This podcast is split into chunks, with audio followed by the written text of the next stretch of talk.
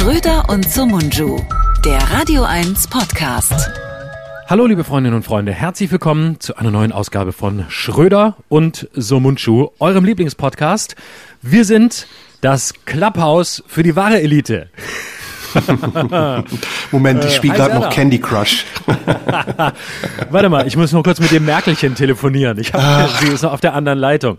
Ja. Ah, aber da sind wir ja schon mitten im Thema. Oh, ich bin heute heiß. Ich habe ähm, sehr viel, sehr, sehr viel mitgebracht. Also ähm, sehr viele Themen, die mir, ähm, die, die mich umtreiben. Aber lass uns zunächst äh, kurz das Wesentliche klären. Wie ist deine Stimmung und ähm, in welchem äh, leeren Bondage-Raum bist du gerade, dass es so halt?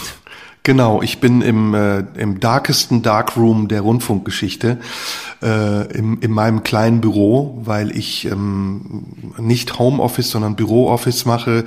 Bin der Einzige, der hier sitzt und genießt das ehrlich gesagt, die paar Kilometer fahren zu können. Deswegen ist es aber von der Soundqualität äh, heute nicht so gut wie sonst. Du klingst aber umso besser. Ähm, und um deine Frage schnell zu beantworten, ich bin pisst.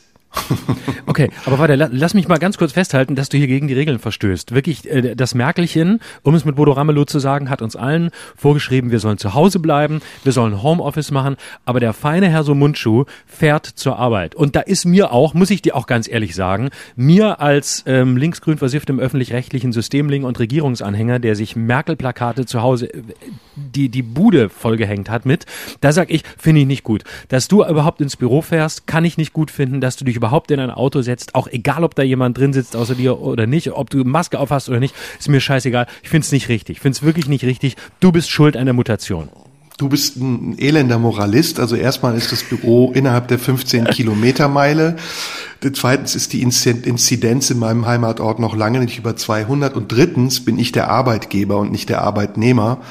Ähm, meinen Arbeitnehmern übrigens habe ich gestattet, Homeoffice zu machen. Also da ist alles im grünen Bereich und auch ich bin so linksgrün versifft wie du und Merkel treu und ähm, halte mich ansonsten und auch in diesem Fall an jegliche Regel, weil ich große Angst habe, dass es mich sonst treffen könnte. Ist es besser so? Aber ich finde total, das ist gleich ein ganz anderes Level. Aber äh, es klingt bei dir, weißt du, wie, es klingt bei dir wirklich ein bisschen so, wie wenn, du mit jemandem telefonierst, bei dem Im gerade Klo. die Frau zu Hause ausgezogen ist. Nee, die Frau ist zu Hause ausgezogen und hat wirklich alles mitgenommen. Weißt du, so, es hängen keine Bilder mehr an der Wand, die ganzen Möbel sind raus. So sieht's hier und, auch der- aus. Und, und, und der Typ sitzt so zu Hause und sagt, ja, äh, ich, ich bin jetzt übrigens im Büro. Nee, ich bin zu Hause, aber die Frau ist weg und sie hat alles mitgenommen. Sie hat alle Schränke ausgebaut. Ich war einmal spazieren um Block und sie ist leider ausgezogen und jetzt sitze ich hier mit nichts außer meiner Kaffeemaschine, die hat sie mir gelassen. Na, normalerweise hängen hier an meinen Wänden die Preise, die ich gewonnen habe, aber ähm, die sind mir ja mittlerweile alle abhanden gekommen oder kommen so sukzessive weg im Rahmen der werden- neuerlichen die werden ja- Diskussionen. Die werden ja alle aberkannt nach und nach. Genau. Und äh, ein Vorgeschmack auf meine zukünftige Karriere ist halt auch dieser leere Raum. Genau, Ähm. nicht mal mit die, nicht mal mit die Preise sind ihm geblieben. Genau. Kennst du einen Mann geht durch einen leeren Raum von ähm, Peter Brook? Nee, kennst Nee. du wahrscheinlich nicht, ne? Nee, das ist ein, äh, das ist sozusagen ein Satz aus der Theatertheorie. Theater ist, ein Mann geht durch einen leeren Raum. Ist eigentlich ganz simpel. Egal, ich wollte nur angeben. Du bist heiß, ähm, ich bin pisst, also wie treffen wir uns in der Mitte? Äh, du, ähm, ich glaube, vielleicht sind wir gar nicht so weit voneinander entfernt, wie es im ersten Moment klingt. Ähm, äh, lass uns doch einfach, lass uns doch einfach starten. Sag mir, warum du pisst bist und ähm, dann finden wir schon, dann finden wir schon rein. Ich habe zwei ganz große Sachen heute, aber da können wir gleich nachher drüber reden. Okay, okay. Ähm, ich habe sowieso ähm, die letzten Podcasts mir nochmal angehört auf einer langen Autofahrt und äh, da ein paar konstruktive Vorschläge. Ähm, unter anderem verrate ich jetzt, was du mir vor der Sendung gesagt hast, dass ich nämlich permanent sage, das haben wir schon mal gesagt. Das, das möchte ich hiermit Ja. vermeiden. Ähm, Ja. Aber ich habe schon mal gesagt, dass ich es schon mal gesagt habe. Ähm, das zweite genau. ist, das ist so eine, das ist so eine Ein- Angewohnheit von dir. Ich hab's, da, wir haben es auch schon oft hier gesagt und dann sagst du aber zum Teil Sachen, die wir noch gar nicht gesagt haben, sondern die wir nur so ähnlich gesagt haben. Und ähm, deswegen ähm, ist es, es ist auch manch- manchmal sagt man auch Dinge äh, wieder, aber man man dreht sie weiter, man stellt sie in einen neuen Zusammenhang. Und ich glaube, wir wir wir müssen keine Angst haben, uns der der permanenten des Vorwurfs der Wiederholung auszusetzen. Doch, doch, das ist nämlich der Grund, weshalb ich sage, ich bin mittlerweile mh, ob der zahlreichen unberechenbaren Reaktionen eigentlich auf jeden Podcast, den wir machen, so eingeschüchtert, dass ich immer im, im Ohr so einen inneren Zensor habe der mich selbst hört, während ich spreche und überprüft, ob das, was ich sage, in irgendeiner Form noch entweder staatskonform, senderkonform oder ich-konform ist. Und ähm, in diesem Spannungsfeld bewege ich mich die ganze Zeit hin und her, während wir sprechen. Und das führt dazu, dass ich immer zu jedem Satz, den ich sage, auch die passende Rechtfertigung dazugebe, sozusagen in vorauseilendem Gehorsam, damit die Beschwerden, die nachher sowieso kommen, schon mal im Vorhinein abgefedert sind und im Nachhinein erklärbar sind, dadurch, dass man sagt, hör doch bitte nochmal den Zusammenhang, das habe ich so nicht gesagt. Und damit sind wir auch schon beim Thema. Ich bin nämlich pisst und ähm, will in Zukunft klare Entscheidungen treffen und zwar zu meinen eigenen Gunsten und nicht mehr zugunsten von irgendwem, sei es jemanden, den ich nicht kenne oder jemanden, den ich kenne und dem ich Verantwortung oder Rechenschaft schuldig bin. Kannst du das konkreter machen? Hm, ich beziehe es vor allem auf die letzten Monate. Ich beziehe es auf die Diskussionskultur der letzten Jahre und sich das immer mehr verschärfende Klima zwischen Menschen, die unterschiedlicher Meinung sind. Und vor allem beziehe es auch auf diese wirklich hysterischen Überreaktionen, die mittlerweile ja gang und gäbe sind. Tagtäglich gibt es irgendeinen Skandal, weil irgendjemand irgendetwas gesagt haben soll. Zum Teil, wir kommen sicher gleich auf das Thema, so hanebüchenes Zeug, dass man sich fragt, also was passiert da eigentlich? Gerade? Ist das, das, ist das der Selbstzweck einer unterhaltungsgierigen Kaste von Intellektuellen, die nichts Besseres zu tun haben, als das Internet zu durchforsten oder Podcasts zu hören, um dann sich einzelne Sätze daraus zu ziehen und sich darüber zu echauffieren? Oder ist das wirklich ein ernsthaftes Anliegen? Und meine Entscheidung ist, mein Anliegen ist ernsthaft und zwar ernsthaft genug, um jede Aussage, die ich mache, auch im Nachhinein zu überprüfen, aber dafür nicht meine Haltung zu verraten. Und meine Haltung, die ist seit Jahren bekannt.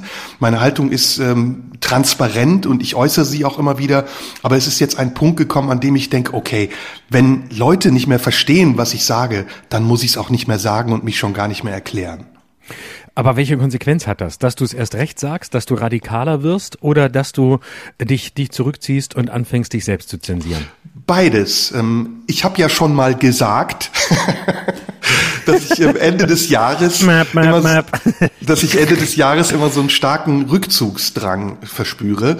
Und komischerweise hat er sich in dieses Jahr hinübergezogen. Und ähm, deswegen, ich habe beides vor. Ich will auf der einen Seite unabhängiger, radikaler werden, die Kanäle und Möglichkeiten, die ich sowieso schon habe, besser nutzen und ausbauen. Und auf der anderen Seite möchte ich ein fruchtbares Erbe hinterlassen. Und um das jetzt mal ein bisschen ähm, apokalyptisch vorwegzunehmen. Ich, Im schlimmsten Falle ist das hier mein Testament, dass ich mit dir spreche. Und ähm, du bist der Verwalter dieser teuren, kostbaren Erbschaft. Und wenn wir es ein Jahr lang machen, gut. Wenn wir es einen Monat machen, nicht so gut. Wenn wir es zehn Jahre machen, umso besser. Aber es wird nicht endlos lang gehen, weil ich habe das Gefühl, wir sagen eigentlich schon sehr viel und vielleicht auch mit dem Hinweis auf das, was du am Anfang meintest, wir wiederholen uns vielleicht gelegentlich sogar, aber irgendwann ist die Geschichte auch auserzählt und dann muss man Leuten, die einem sowieso nichts gönnen, Dinge nicht schenken. Okay, das Interessante ist, daran denke ich überhaupt nicht. Ich denke, wenn wir hier sitzen, überhaupt nicht an die Leute, die, un, die mir oder dir oder uns oder wem auch immer nichts gönnen, weil mir die, weil mir die völlig wurscht sind. Und ähm, ich denke ausschließlich an die Leute, ähm, die, äh, glaube ich, in der, in der Mehrheit sind, die zuhören, die ähm, ab und zu mal schreiben. Und ich kriege wirklich äh, total viel sehr, sehr konstruktives Feedback. Leute, die mal Kritik üben, mal Sachen gut finden, äh, die die auf eine ganz nette Art und Weise sich bedanken, Feedback geben, äh, differenziert äh, und wirklich mit, mit dem Willen, was zu sagen. Und äh, mir geht's ehrlich gesagt nur um die Leute. Und der Rest äh, ist mir so, ist mir so egal. Mir sind einfach auch ganz viel, mir sind ganz viele Leute, ganz viele Debatten auch einfach egal. Und zwar nicht, in, weil ich dazu nichts mehr sagen will. Äh, Im Gegenteil, ähm, ich sage da sogar sehr gern was dazu. Aber ich weiß, dass es eine, eine Gruppe gibt von Leuten im Internet und sonst wo, die nichts anderes tun, als sich aufzugeilen äh, durch Emotionalisierung. Und zwar durch entweder bedingungslose Zustimmung oder was mittlerweile häufiger scheint, bedingungslose Ablehnung. Einfach Leute andere äh, hassen, ähm, andere niedermachen, das Böseste unterstellen, das Schlechteste unterstellen vom miserabelsten ausgehen, immer davon ausgehen, dass derjenige sowieso eigentlich ja eine Hidden Agenda hat, dass er ein Sexist ist, ein Rassist ist oder was auch immer. Und die Leute gibt es. Sie sind da, sie werden immer da sein und ähm, sie werden vielleicht mehr, vielleicht weniger, ich weiß es nicht, wahrscheinlich ist es eine ähnlich große Zahl immer. Und sie glauben, dass sie da ähm, ihren, ihren, ihren Spaß haben, wenn sie ähm, in irgendeiner Form emotionalisieren können.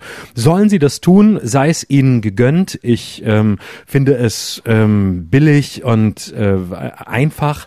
Und äh, aber sie soll, so, sollen sie es machen? Sollen sie es machen? Sie sind, sie kommen auf meinem Radar, ähm, sie kommen auf meinem Radar einfach nicht mehr vor. Und ähm, ich versuche dagegen zu setzen eine andere Form von Kommunikation, die mir vielleicht auch nicht immer gelingt, aber die wir hier versuchen, die ich auch sonst versuche ähm, bei allem, was ich bei Twitter und Facebook und Instagram mache, ähm, dem etwas entgegenzusetzen. Und zwar nicht durch, ähm, äh, indem ich äh, versuche, ähnlich zu reagieren, mich selbst auch radikalisiere, sondern indem ich mich entradikalisiere und dadurch ähm, im Thema ähm, hart bin, aber nicht indem ich in diese Leute, den, diesen Leuten irgendeine Form von Macht gebe über mich. Und in dem Moment, ähm, in dem man die eigene Arbeit an ihnen ausrichtet, gibt man ihnen Macht. Hm. Mir ist das nicht egal und äh, wir müssen da auch nicht gleich sein, wir können da unterschiedlich sein und ähm, ich gebe auch ganz ehrlich zu, dass ich, ich habe ja gesagt, ich bin pisst, mich nervt's, ich bin, ich bin äh, nicht beleidigt oder eingeschnappt, sondern einfach überdrüssig äh, dessen, was in den letzten Monaten sich etabliert hat, nämlich dass aus dem Nichts irgendwelche Shitstorms entstehen und Debatten, die nicht zielführend sind. Und mir wäre es egal, wenn ich nicht in der Verantwortung stehen würde, auch anderen Ansprüchen gerecht werden zu müssen. Und ähm, ich glaube, solange wir hier sagen können, was wir wollen, und wir wissen, dass das auch nur eine begrenzte Freiheit ist, die wir haben, das können wir offen sagen, solange kann uns das vielleicht egal sein. Aber wenn wir jetzt anfangen, wie auch in den letzten Wochen und Monaten immer äh, innerlich zu überprüfen, ob wir damit über irgendeine imaginäre Grenze gehen und anderen vielleicht sogar schaden, die unsere Arbeit mitzuverantworten haben, bleibt das eine sehr heikle Gratwanderung. Und diese Gratwanderung, äh, die machen wir gerne, weil wir uns mit diesem Sender identifizieren, weil der Sender uns gegenüber sich loyal verhält und wir im Gegenzug uns auch dem Sender gegenüber loyal verhalten wollen. Aber irgendwann, und das ist das, was ich so apokalyptisch äh, vorausgesehen habe oder voraus ähm, angekündigt habe, irgendwann kommt der Punkt, an dem man als Künstler, der Wert darauf legt, frei zu sprechen, der in einer, in einer freien Demokratie Wert darauf legt, sich auch auszudrücken, so wie ihm der Schnabel gewachsen ist, nicht mehr äh, ein ständiges Tribunal in Kauf nehmen möchte von Leuten, die einen ja auch bewusst missverstehen. Und ich beziehe das jetzt mal nicht auf mich. Ich will jetzt auch nicht lamoyant sein, aber wir haben jetzt wirklich alle äh, Leute durch, die unverdächtigsten der unverdächtigsten, die irgendeines Vorwurfs bezichtigt wurden, der absurder nicht sein kann. Da äh, habe ich einfach keinen Bock mehr drauf, Leuten, die sich ihre Zeit auf Twitter vertreiben, mit einem blauen Häkchen meinen Journalist oder Meinungsführer zu sein, permanent erklären zu müssen, wie ich etwas meine und damit meine eigene Arbeit zu unterminieren. Aber wenn ich 30, 35 Jahre, nachdem ich auf der Bühne stehe, anfangen muss, Vorwürfen mich zu stellen, die wirklich nichts, aber auch gar nichts mit dem zu tun haben, was ich in den letzten Jahren gemacht habe, dann kommt irgendwann eine innere Stimme, die sagt, hey, du verschwendest gerade Energie, lass die Leute ihren Scheiß machen, mach du deine eigenen Sachen weiter, vielleicht an Ort und Stelle, wo du unabhängiger sein kannst und wo du niemandem mehr Rechenschaft schuldest. Und dann können sich die Leute gerne aussuchen, ob sie daraus irgendwas rausnehmen, um mich dessen zu bezichtigen oder irgendeine Anklage herstellen, die sie gerne unter ihren Leuten besprechen können. Dann können Zeitungen schreiben oder Magazine oder Blogs oder wer auch immer. Dann ist es mir so wie dir egal. Ist es im Moment nicht und deswegen sage ich, ist das jetzt gerade eine Zeit der Umorientierung und schön, dass wir diese Möglichkeit haben, diesen Podcast zu machen. Aber ich habe ja schon erwähnt, dass ich ähm, als Ziel habe, auch in der Zukunft wieder back to the roots, unabhängiger zu werden von Redaktionen, von Fernsehsendern, von Leuten, die mir Geld geben. Eine totale Unabhängigkeit wird es nicht geben, aber du weißt genauso wie ich, ähm, der unabhängigste Ort, auf dem wir uns bewegen können, ist die Bühne und unsere eigenen Medien. Und wenn wir die ausbauen und nutzen können, dann sind wir vielleicht sogar in den Kompromissen, die wir eingehen, flexibler, als wir es jetzt sind.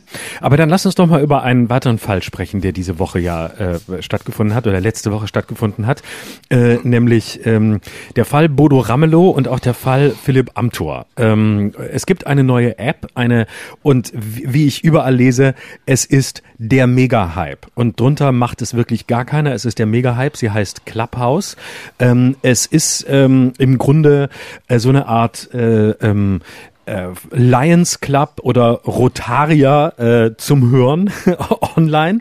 Also man wird eingeladen äh, in diese App ähm, von irgendjemandem, der quasi als Bürger sozusagen ähm, dasteht. Äh, es ist auch sichtbar, wenn man dort ist, wer einen eingeladen hat. Ähm, und äh, dann kann man sich dort unterhalten. Das ist eine Audio-App. Ähm, und man kann dort miteinander, miteinander sprechen. Man äh, hat quasi einen Raum, in den man geht. Man kann selbst einen Raum eröffnen mit sich selbst, mit jemand anderem. Man kann auch einfach Selbstgespräche führen.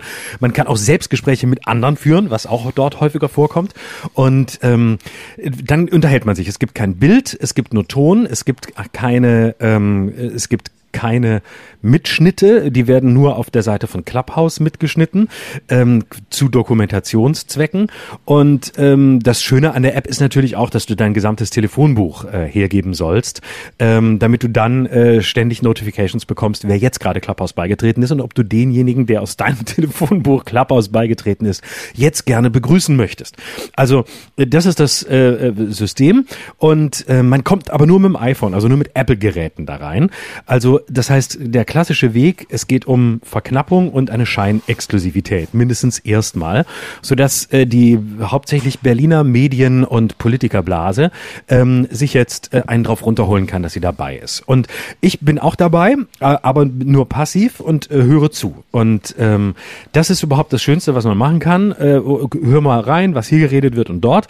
Und ähm, nun gab es ähm, im Zuge der, der, eines Raums in der letzten Woche die Situation, dass Bodo Ramelow in einem dieser Räume war und ähm, dort gesprochen hat über ähm, was er macht, während äh, die Ministerpräsidentenkonferenz tagt, nämlich er schafft bis zu zehn Runden Candy Crush und er sprach über die Kanzlerin als das Merkelchen und so. Und ähm, dann gab es natürlich den üblichen Aufschrei, weil äh, mittlerweile die halbe Bildredaktion und auch die halbe Weltredaktion, also Grunde ganz Springer, ist quasi rund um die Uhr bei Clubhouse, um entweder mitzureden oder zuzuhören. Paul Ronsheimer ist hauptberuflich nicht mehr in der Ukraine oder an anderen Orten, wo gerade es wirklich brennt, sondern ist hauptberuflich jetzt bei Clubhouse, um dort mitzureden.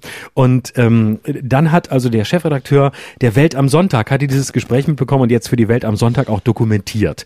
Und ähm, dann gab es eine große Diskussion darüber, ja, was ist das jetzt? Das ist doch ein geschützter Raum.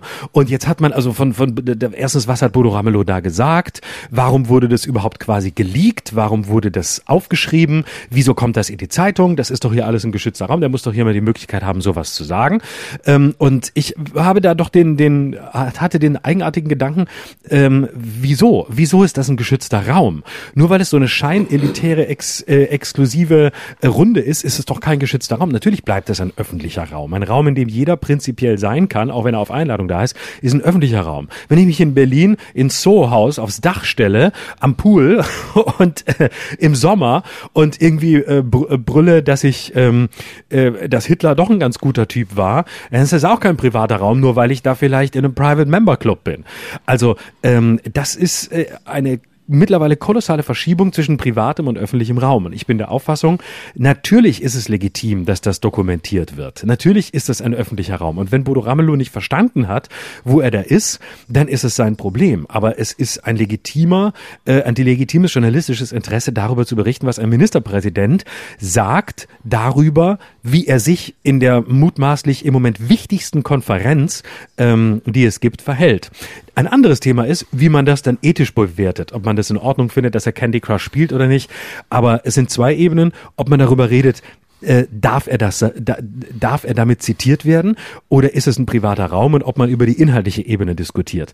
Und ich finde, wir haben völlig dieses Verständnis völlig verloren. Was ist eigentlich öffentlich, was ist privat?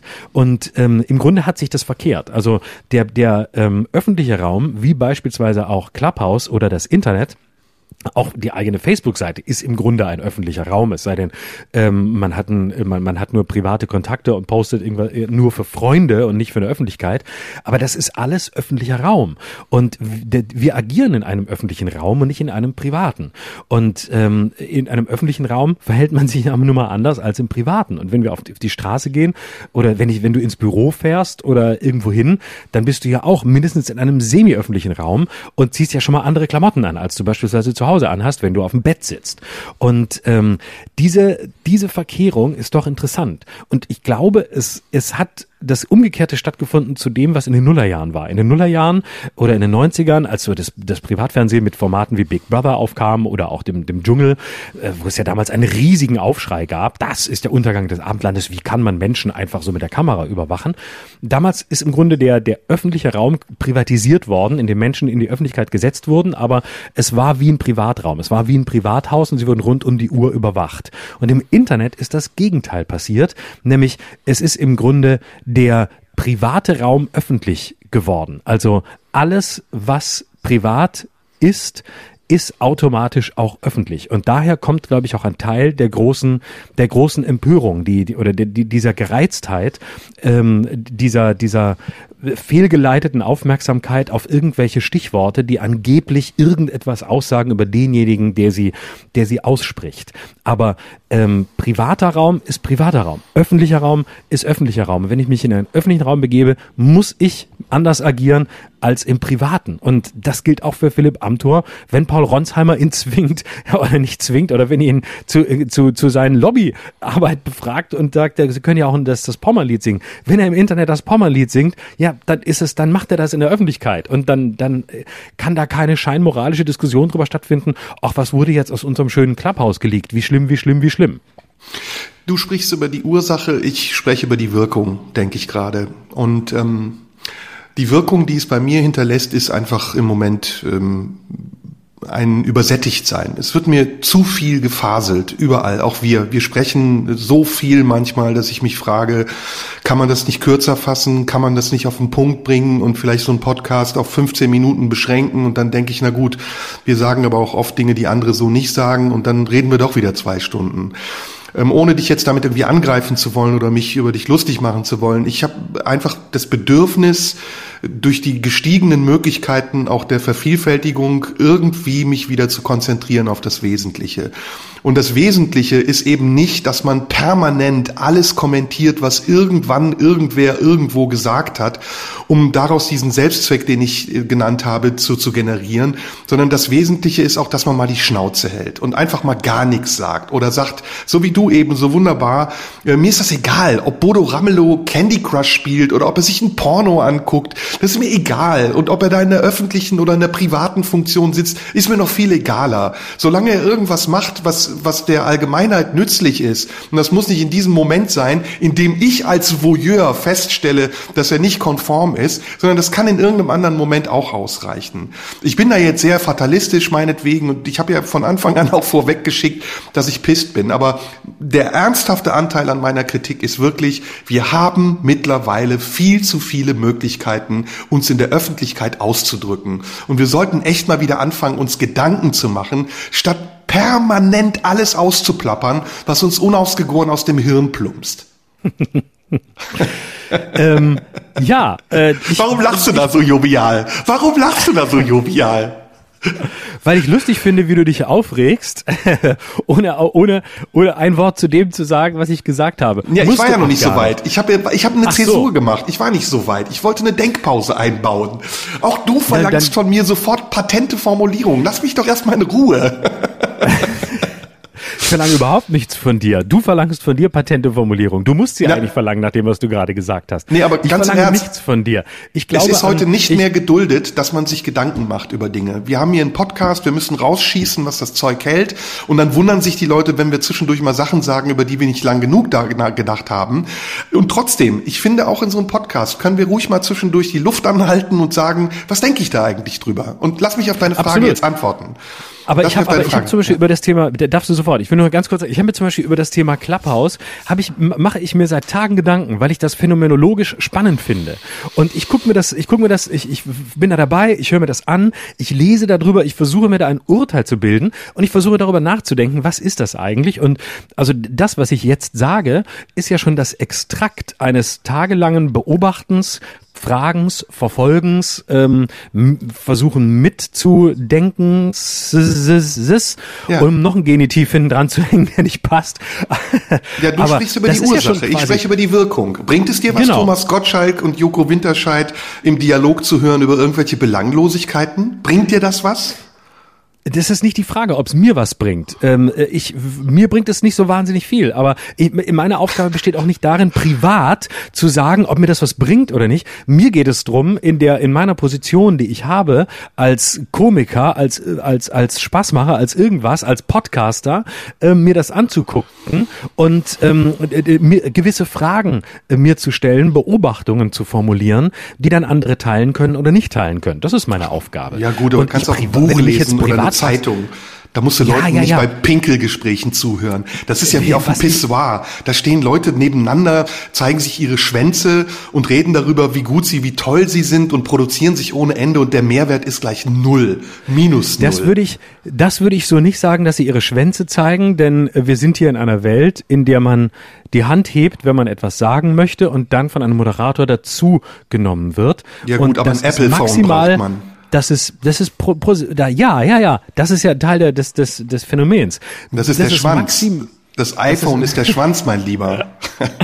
Das ist aber, das ist, nee, das, das ist hier, das ist schön mit gefühlt, äh, in, in der Selbstwahrnehmung würden die sagen, äh, wir, wir stoßen hier mit dem Shampoos an oder mindestens mit dem Proseccochen und ähm, äh, trinken hier was und haben ein schönes Parfum aufgelegt und ähm, wollen hier mal ähm, äh, schön auf hohem Niveau über, über die Welt sprechen. Natürlich ist das nicht der Fall, natürlich ist es eine Plapper-App, aber äh, es ist doch, äh, es ist doch interessant, dass ähm, was daraus entstanden ist. Wie viele Leute mir allein schreiben, äh, hast du eine Einladung zu Clubhouse und, und die dann sofort da irgendwie, lass uns, äh, lass uns einen Raum machen, lass uns hier was machen und so. Ja, scheiß und ich finde, dass man, ich finde, dass man einen Schritt zurückgehen kann und sich das angucken kann. Warum ist das so? Wa- Warum ist, warum ist das jetzt da? Warum ist es, wie, wie ordnet sich das ein? Warum ist das ein Jahr nach Pandemiebeginn jetzt das, das, äh, das Medium? Und Guck dir das ich doch bin ein an. Fan des, ich bin ein Fan Ja. des Draufguckens, ohne, ähm,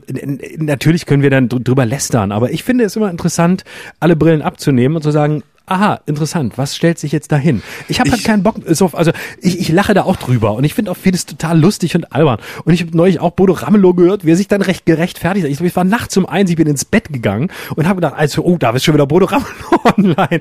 Und dann habe ich gedacht, was gibt's Schöneres, als mit Bodo Ramelow einzuschlafen? Und dann habe ich nochmal reingehört und dann habe ich, dann habe ich gehört, wie sich Bodo Ramelow für das, was er am Abend vorher gesagt hat, gerechtfertigt hat. Und der Chefredakteur der Welt am Sonntag war auch dabei und hat gerechtfertigt, warum der Text, der jetzt gleich morgen erscheint, richtig war. Und ich nur fand, ich dachte, das ist, das ist wirklich so selbstreferenziell hoch drei. Ähm, und ich fand es so lustig, ich bin aber auch nach dreieinhalb Minuten eingeschlafen, nämlich in dem Moment, als Bodo Ramelow gesagt hat, dass es jetzt gleich zwei Uhr ist und dass er jetzt mal ins Bett gehen muss. Und ich dachte, ja, solltest du auch machen, bevor du bei der nächsten Ministerpräsidentenkonferenz bei Candy Crush nur bis zur fünften Runde kommst. Also da Und können wir, trotzdem können wir, ja, können wir ist es direkt interessant als Phänomen. So, Nehmen uns mal ein du. Beispiel, genau, wir nehmen uns mal ein Beispiel an einer anderen Sache, die genauso gehypt wurde und mittlerweile total inflationär ist und überhaupt keinen Mehrwert mehr hat, nämlich Podcasts. Ähm, vorweg, ich möchte mit dir eine Bewegung gründen. Undigitalize yourself. Ja, das gründen wir heute. Raus aus WhatsApp, raus aus Twitter, raus aus Facebook, alle Social Media Kanäle kappen, äh, mit den Leuten wirklich sprechen und auch Telefon nur noch im Notfall von Angesicht zu Angesicht, ja, als Gegenbewegung auch zur Corona-Isolation, mit Menschen sprechen, ihnen zuhören, die Schnauze halten, wenn andere sprechen und verstehen und bevor man Gedanken entwickelt, auch mal sich Zeit lassen, ja, undigitalize yourself. Das ist die neue Bewegung, die ich hiermit gründe. Leute sollen das gerne in die Kommentare schreiben. So, zweitens. Das ist eine gute Idee. Und dann, dann fängst du, dann gibt's eigentlich nur noch ein Medium, das dann wirklich für dich geeignet ist, nämlich ähm, das Medium Buch. Da hast du richtig Zeit, dir Gedanken zu machen. Gerne. Kannst alles in aller Ruhe aufschreiben, dann wird's nochmal gegengelesen, gibst ein halbes Jahr vorher ab und dann kommt es irgendwann raus, wenn alles, was du geschrieben hast, sowieso, Gerne. sowieso nicht mehr aktuell Ja, ist. wir brauchen Entschleunigung und ich sag dir jetzt warum. Also erstmal brauchen wir äh, eine Verknappung auch des Gesagten. Ja, wir müssen wieder zurück zu dem, was wesentlich ist, was ich eben gesagt habe. Denn je mehr Möglichkeiten wir haben zu, zu sagen, desto belangloser wird das, was wir meinen. Und wir müssen auch viel mehr wieder rausfinden, was meinen wir eigentlich wirklich, bevor wir etwas sagen. Und dieses ganze inflationäre Geschwätz in jedem zweiten Podcast, Quatsch, in jedem Podcast, inklusive unserem Podcast, da wird über irgendeinen Scheißdreck gesprochen, der niemanden interessiert und die Leute, die darüber sprechen, die produzieren sich selbst und fühlen sich dabei noch ganz wichtig und toll.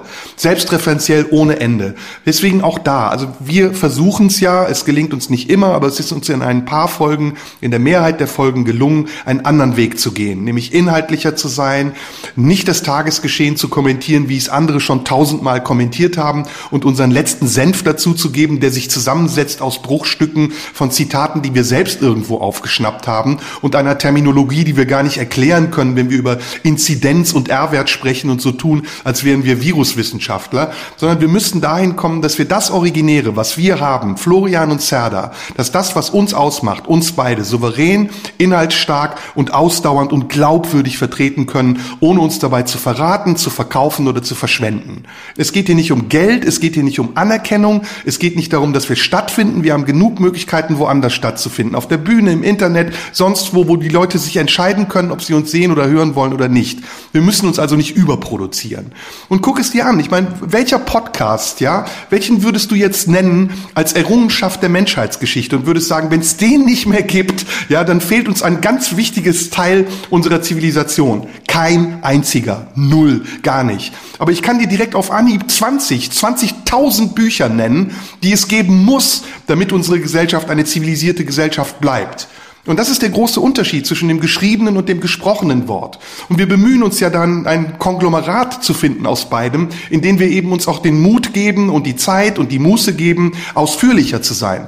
Aber die Ausführlichkeit, die zum Beispiel Clubhouse erzeugt, ist eine belanglose Ausführlichkeit, in der ja Leute nicht über Themen sprechen, sondern über sich und miteinander über sich und das sich miteinander treffen und das Belanglose miteinander treffen. Und das brauche ich nicht. Aber die Zeitung, Ronsheimer, Bild, Welt, wer auch immer, die fressen das natürlich dankbar, weil sie sich damit Recherchearbeit ersparen. Heute reicht es für einen Redakteur, einfach das Internet anzuschalten. Schaltet man das Internet eigentlich an? Also ins Internet zu gehen und zu gucken, was schreibt eigentlich XY auf Twitter. Und wenn es in irgendeiner Form auffällig ist oder anstößig ist, dann ist das eine Zeile wert. Und das ist ja ein Offenbarungseid für modernen Journalismus, dass man die Nachricht nicht mehr aus dem realen Geschehen schöpft, sondern dass man das virtuelle Geschehen nutzt, um daraus künstliche Nachrichten zu generieren. Und gerade im Themenkreis von Fake News und allem, was in den letzten Jahren besprochen wurde, auch über die Verantwortung des Journalismus und der Öffentlichkeit im Journalismus, ist das ein wichtiges Thema, über das wir uns in der Zukunft eingehende Gedanken machen sollten. Naja, aber das ist ja nun auch kein neues Phänomen, dass, dass, dass Zeitungen seit Jahren ähm, das, was online passiert, im Grunde ausgedruckte Internetseiten, nämlich das macht's ja nicht besser. Zeitung das macht's nicht besser. Ähm, äh, äh, abschreiben. Also lange Zeit waren es irgendwelche Tweets, die dann, die dann veröffentlicht wurden. Und natürlich ist das eine, äh, ist das ein Offenbarungseid, ist ja keine Frage. Ähm, aber ähm, auch da, ja, das, das Gehör ist wahrscheinlich auch Teil des, des, des Zeitungsgeschäfts. Und solange trotzdem gute Recherche stattfindet und äh, gute, gute Geschichten exklusiv recherchiert sind und ins Blatt kommen, ähm, gönne ich denen auch, dass sie punktuell sich angucken, ähm, was, was passiert in irgendwelchen äh, äh, Clubrooms und äh, sonstigen Bumsbuden des Internets und darüber eben, darüber eben auch schreiben, weil es öffentliches, weil es öffentliches Interesse ist. Also solange sich wenn sich das dahin verlagert, dass wir sowas nur noch haben oder dass nur noch darüber geschrieben wird oder eine Zeitung nur noch daraus besteht oder mehrheitlich, ja, dann haben wir ein Problem. Aber äh, das ist mir alles zu kulturpessimistisch, jetzt zu sagen, äh, im Grunde die großen Medienhäuser sch äh, schreiben nur noch das Internet ab. Ja, sie tun's und sie tun's auch in zu hohem Maß.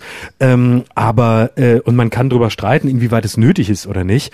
Aber ähm, das wäre ja nur eine kolossale Verengung oder Einengung der ähm, der, der, der Zeitungslandschaft ähm, oder der Medienlandschaft zu behaupten, das ist jetzt quasi äh, ihr Hauptgeschäft und das sollten sie mal, das sollten sie mal bleiben lassen. Ja, aber wir brauchen Kulturpessimismus, äh, Florian. Wir brauchen Kulturpessimismus. Das, das sagst du so als Schlagwort mit einer negativen Konnotation. Ähm, und es ist nicht durch und durch so, dass ich pessimistisch auf die Situation blicke.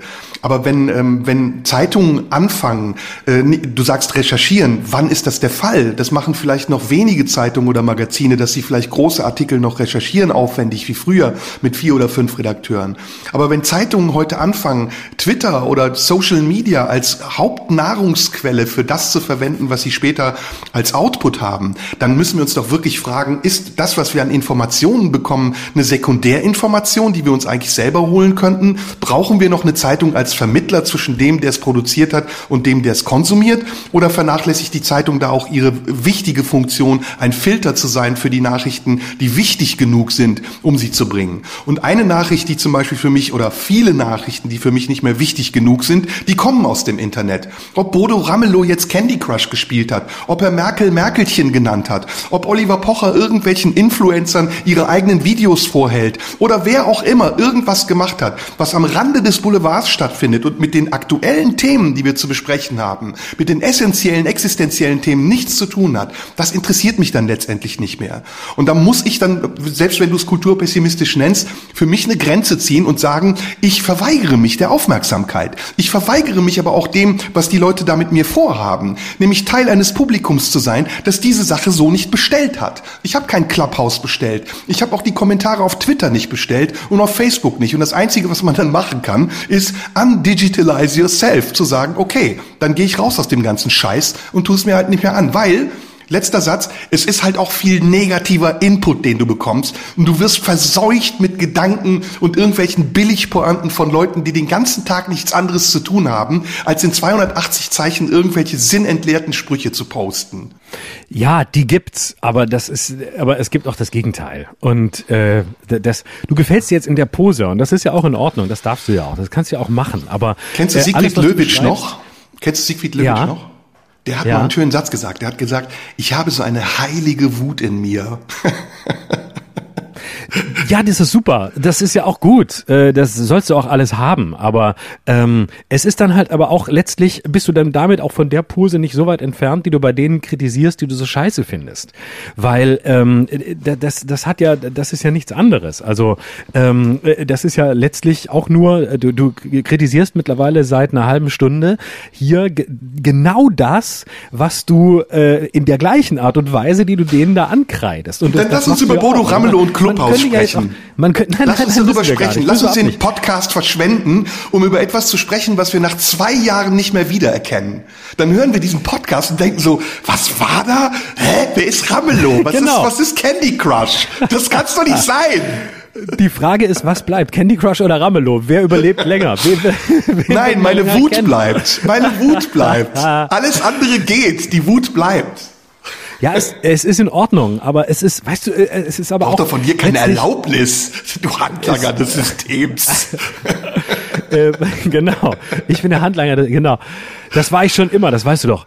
Aber Ja. all das, was du kritisierst, gab es ja auch letztlich schon, äh, also keine Ahnung, Journalismus war immer, äh, Journalismus hat sich auch, egal bei welchen Medien, der Spiegel ist, seit es den Spiegel gibt, dafür bekannt, dass er aus irgendwelchen Hintergrundrunden irgendwas durchsticht. Ja, aber das macht's Also ja nicht besser. ganz- Das macht's doch nicht besser, Also, Florian. Also wenn die Leute im 50ern Mittelalter mit Mistgabeln um sich geworfen haben, kannst ja nicht sagen, das gab's immer schon. Also dann war's eben scheiße. Dann ist es heute scheiße, wenn der Spiegel seine Artikel schlecht recherchiert.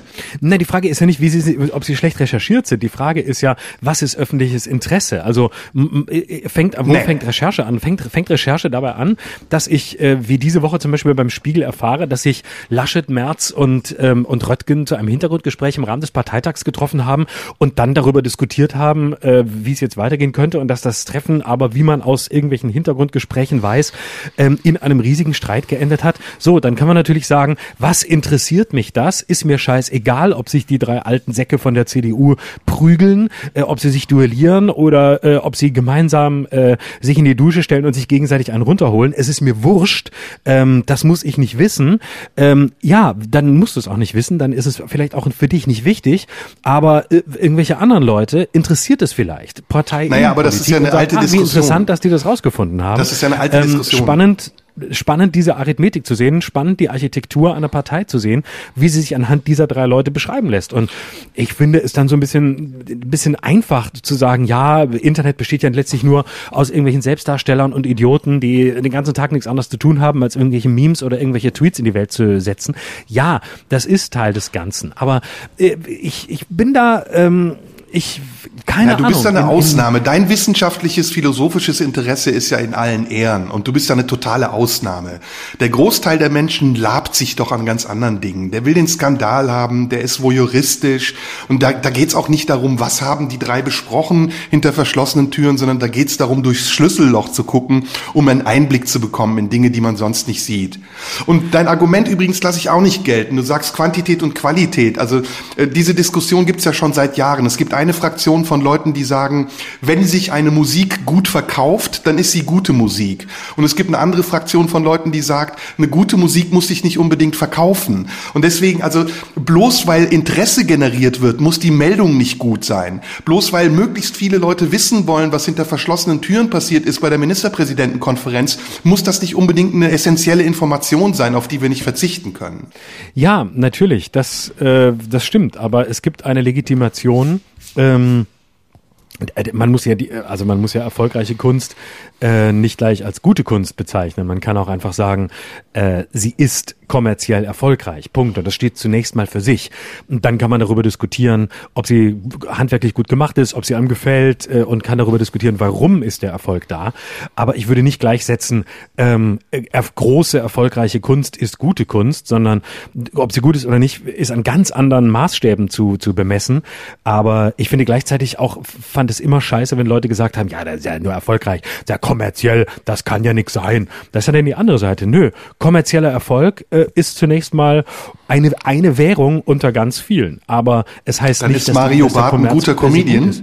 Man kann lange drüber diskutieren, was an ihm gut ist Nee. und was nicht. Oder, Nee, nee. Doch. Das ist Geschmackssache. Und, und, das ist, und das ist ja das, worüber wir gerade reden. Für deinen Geschmack ist das zu kulturpessimistisch, wenn ich mich darüber beschwere. Für meinen Geschmack ist das zu inflationär, wenn Leute permanent überall etwas sagen. Und da können wir lange drüber streiten. Es gibt auch keinen Mittelweg. Es gibt diese, es gibt diese Phänomene, es gibt diese Kanäle, sie werden genutzt. Und um, um auf deine Frage von Anfang zu antworten, Clubhouse, der neueste Shit wird wahrscheinlich in zwei, drei Jahren unverzichtbar sein. Ich wusste zum Beispiel bei WhatsApp auch nicht am Anfang, was das für eine Bedeutung bekommen wird. Heute ist es wichtiger als SMS und alles, was je zuvor existierte.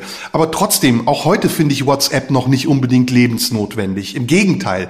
Ich habe viele Beziehungen zu Menschen, in denen wir feststellen, je mehr wir über WhatsApp schreiben, desto schlechter wird eigentlich unser Verhältnis, weil wir immer mehr in diesen virtuellen Bereich rücken und Diskussionen führen mit Buchstaben, die wir eigentlich mit Begriffen, mit Worten von Aug zu Aug führen müssten. Und das ist keine gute Entwicklung, das ist eine F- Vervielfältigung von Entwicklungen und es ist eine zusätzliche Möglichkeit, aber es heißt nicht, dass sie es besser macht.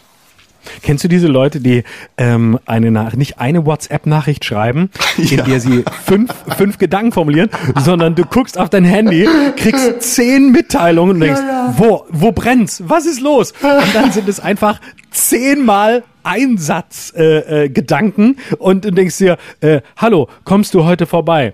Äh, bringst du vielleicht noch was mit? Ähm, äh, Ja, was oder die ganz langen Nachrichten- sechs oder halb sieben. Oder die ganz langen Nachrichten, wo dann noch am Ende mehr lesen steht und du öffnest das Ding und es ist tausend Seiten lang. Das habe ich immer nur von Frauen bekommen, die mit mir Schluss gemacht haben. Das habe ich immer nur Frauen geschrieben, die mit mir Schluss gemacht haben. nein, nein, nein, da habe ich nichts mehr geschrieben. Nachrichten von wegen, ja, und was ich nochmal sagen wollte und hier und da und so. Und dann, oh, oh Gott, oh Gott. Ja, mit mehr, mehr lesen ist scheiße, aber zehn, zehn Nachrichten zu schreiben für je einen Satz, nur weil einem gerade da so, äh, so quasi in, in geistiger Inkontinenz ein Gedanke nach dem anderen einfällt, wo ich dann immer denke, sortier dich verdammt nochmal. Und vor allem, ja. wenn es dann so, also kleine, äh, kleine Sachen sind, wie irgendwelche ein, wie irgendwelche, wie, wie, wie so, äh, wann kommst du? Ähm, und bringst du noch das mit? Übrigens Brot auch noch. Und dann denke ich, das kannst du doch einmal ganz kurz durchdenken und dann nicht einfach so äh, äh stückchenweise rauskotzen, sondern einfach mal zusammenfassen. Und dann wäre ja, das, doch, das wäre doch was. Einmal oder nachdenken. du rufst an und du rufst an und über WhatsApp und die, die andere Seite sagt, warum rufst du an? so, ja, weil ich etwas sagen will, was länger ist als ein paar Zeilen. Also lass uns darauf einigen. Wir können, ich finde das sehr fruchtbar, auch deine Meinung zu hören und ich, ich akzeptiere auch große Teile deiner Meinung. Ich bin sicher auch provokant und will damit etwas zuspitzen. Aber ähm, Fazit, ich habe jetzt nicht wirklich den Mehrwert erkannt von Clubhouse. Es kommt mir ein bisschen vor wie ein unkontrollierbarer Podcast. Also eigentlich ist es Gefasel, aber nennen wir es jetzt mal Podcast, der live stattfindet. Also es ist ja eigentlich ein Live-Chat mit Sprache oder man kann auch sagen, es ist wie Instagram Live ohne Bild oder? Ja, genau, das dachte ich auch, genau, das dachte ich auch. Und ähm, das ist doch wieder wieder interessant, dass exakt ein Jahr, guck mal, vor einem Jahr ähm, ist ist Corona in in äh, Wuhan ausgebrochen. Im März kam der Lockdown und im März habe ich neben vielen anderen meine meine Instagram Live Show, meine Quarantäne-Show gestartet. Und das haben wir, das war wirklich so ein so ein Riesending. Und dann haben alle möglichen Leute, äh, also nicht meins, sondern überhaupt diese Insta Live Shows, und dann haben viele Leute da monatelang äh, irgendwie vor sich hingesendet, ich auch. Und dann schlief das über den Sommer ein und im Herbst äh, dann beim zweiten Lockdown kam das so ein bisschen nochmal zurück und mittlerweile gibt es punktuell mal noch und äh, das war ja aber im Grunde monologisches Senden. Natürlich haben sich mal zwei Leute unterhalten, aber du kannst ja technisch nur zu zweit dich unterhalten bei Instagram Live und ähm, das war im Grunde doch äh, ja immer noch das Sender-Empfänger-Prinzip. Zwei Leute reden, andere hören zu und ein Jahr danach kommt jetzt ähm, in, in der jetzigen Lockdown-Phase das Phänomen, dass Leute plötzlich ähm, ja wirklich wie bei so einem Bargespräch oder ähm, bei so einem spätabendlichen, ähm, wir sitzen noch zusammen Gespräch in der Kneipe sich treffen und jeder prinzipiell mitreden kann und jeder Gast dabei sein kann und es wesentlich mehr, wesentlich mehr in die in die in die Breite geht. Das ist ohne ohne es gleich bewerten zu wollen. Ähm, ist das doch äh, interessant für diese Phase. Und ich bin gespannt, ob das wirklich unverzichtbar wird oder nicht. Oder ob wir wirklich in zwei Jahren so drüber reden, ähm, wie du es vorhin gesagt hast, nämlich, ja gut, das kam dann halt mal auf, ähm, während des, während des, wir wissen nicht mehr, wie vielten Lockdowns irgendwie im zweiten Corona-Jahr. Und da hat man halt sich dann da, da unterhalten. Und, äh, aber es hat auch was zu tun dass, damit, dass, dass ähm, wir eine, eine massive Überladung mit Bild haben. Also Instagram Live ist Bild, Videokonferenzen sie immer mit Bild, überall ist immer Bild. Und da ist etwas, das ist ja deshalb interessant, weil es ein Medium ist, das sich den, den klassischen Aufmerksamkeitsökonomie-Kriterien komplett entzieht. Es gibt keine Likes, es gibt nichts zu teilen, es gibt im Grunde, du, es gibt keinen Mitschnitt, also bei Insta kannst du dich ja entscheiden, ob es danach stehen lässt oder nicht. Das heißt, es wird nicht verewigt, es ist gemacht nur für den Moment, für den, der dann in dem Moment dabei ist. Also eine Unmittelbarkeit ausschließlich übers Hören und Leute putzen neben Zähne und machen sonst irgendwas und äh, bringen dann mehr oder weniger weniger fertige Gedanken mit ein. Und ich glaube, es gibt eine eine Sehnsucht nach sowas, nach so, so einer Form von Kommunikation, in der eben in vielem das Gegenteil von dem stattfindet, was sonst Kommunikation im Moment ausmacht. Und es ist vielleicht, und auch das gehört dazu, das radikalste Gegenstück zur Talkshow-Inszenierung, äh, wo es ja immer auf eine Dramaturgie ankommt und darauf, dass bestimmte Leute da sitzen und sich möglichst auf die Eier gehen, sich angreifen, zoffen oder irgendwas tun, als Arena quasi. Und da ist eben nicht Arena-Gedanke, sondern da ist der, ist der, ist quasi der, der Netzwerkgedanke. Jeder kann irgendwie mitreden, sobald er die Hand hebt. Und das, das finde ich zunächst interessant, dass da ausschließlich Tobi Gottschalk sitzt, Paul Ronsheimer und Dunja Hayali und quasi jede Minute nutzen, um mitzureden, äh, ist natürlich komödiantisch hochinteressant und ob es, äh, ob es überhaupt legitim ist, in diesen Zeiten äh, noch ähm, Menschen einzuladen und vor allem zwei Menschen einzuladen, da kann man natürlich lange drüber diskutieren. Wenn man exklusiv sein will, aber jeder kann zwei Leute einladen, sind wir bei einer Reproduktionszahl von zwei und da wissen wir, das ist schnell nicht mehr exklusiv, sondern sehr schnell ein Virus, das man nicht haben will. Hm. Ja, vielleicht ist das auch ein Fehler, das alles über einen Kamm zu scheren. Und ich finde das ja auch sehr ähm, ehrenhaft von dir und bewundernswert sogar fast, dass du dich da so drauf einlässt. Ähm, aber ich, ja, ich, ich würde gern äh, noch was. Ja, ich glaube, das, das ist, ich finde es auch so geil. Ich finde ganz toll, dass wir hier so komplett gegensätzlich sind. Und ich schätze und ich schätze deinen dein, äh, Kulturpessimismus sehr, auch wenn ich ihn gleichzeitig total angreife. Aber ich finde es gut. Ich finde die, die Position auch wichtig und gut.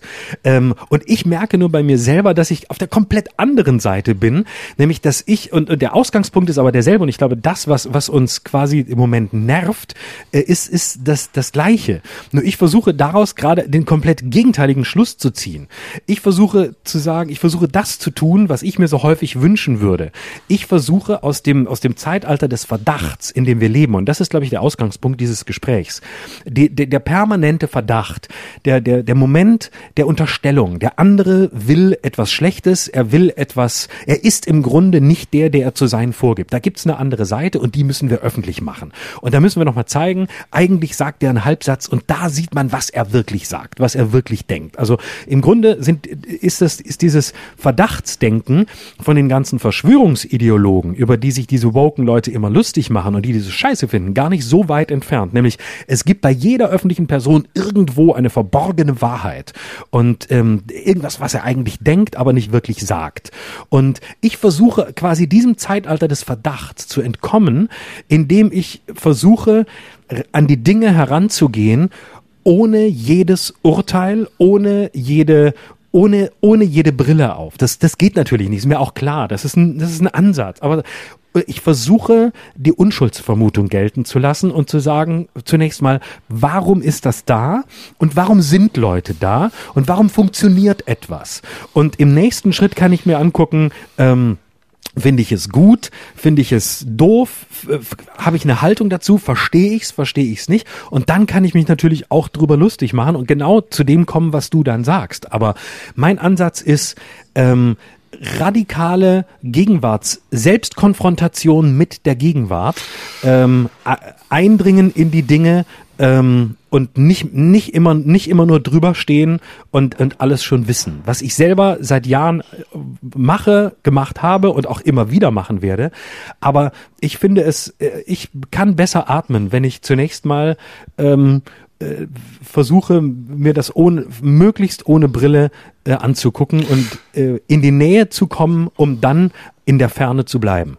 Das sind zwei ganz unterschiedliche Ansätze und äh, ich gebe dir recht, im, im Kern ist unser Anliegen ähnlich, aber wir, wir schauen auf äh, das Ganze durch unterschiedliche Brillen und aus unterschiedlichen Perspektiven. Ähm, ich bin kein Mensch, der sich ähm, der Innovation verweigert. Also ich bin kein, äh, ich bin kein Konservativer, sondern ich versuche auch in dem, was ich mache, in meiner Arbeit, visionär zu sein und innovativ zu sein und manchmal auch Wege zu gehen, die andere Leute nicht gehen würden, weil sie zu riskant sind und weil sie zu ungewiss sind. Und ähm, das, was uns die technische Entwicklung in den letzten Jahren, sagen wir mal, in der Zeit unseres Lebens gebracht hat, hat ja enorm viele Vorteile. Ne? Wir, unsere Kommunikation ist einfacher geworden, äh, unsere gesamten Lebensumstände sind einfacher geworden, die Art, wie wir einkaufen, die Art, wie wir ähm, reisen, die Art, wie wir mm, uns in unserer Freizeit bewegen und entfalten können, unsere Beziehungen, unser Sexualleben, das hat sich alles sehr äh, zum Positiven auch verändert. Aber das ist nicht meine Aufgabe. Das ist ein, eine Beschreibung des Ist-Zustandes und das ist ein Zurechtfinden in der Realität. Das, äh, das gelingt mir. Damit habe ich kein Problem und ich nutze diese Medien ja auch, weil ich sie, weil ich sie zum Teil eben auch für mich sehr zweckdienlich und vorteilhaft finde.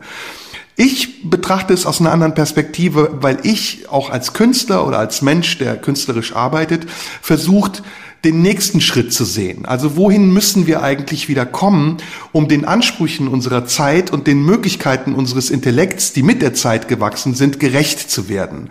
Und ist es dadurch gerechter, dass wir versuchen, uns permanent zu vervielfältigen und dabei immer oberflächlicher zu werden?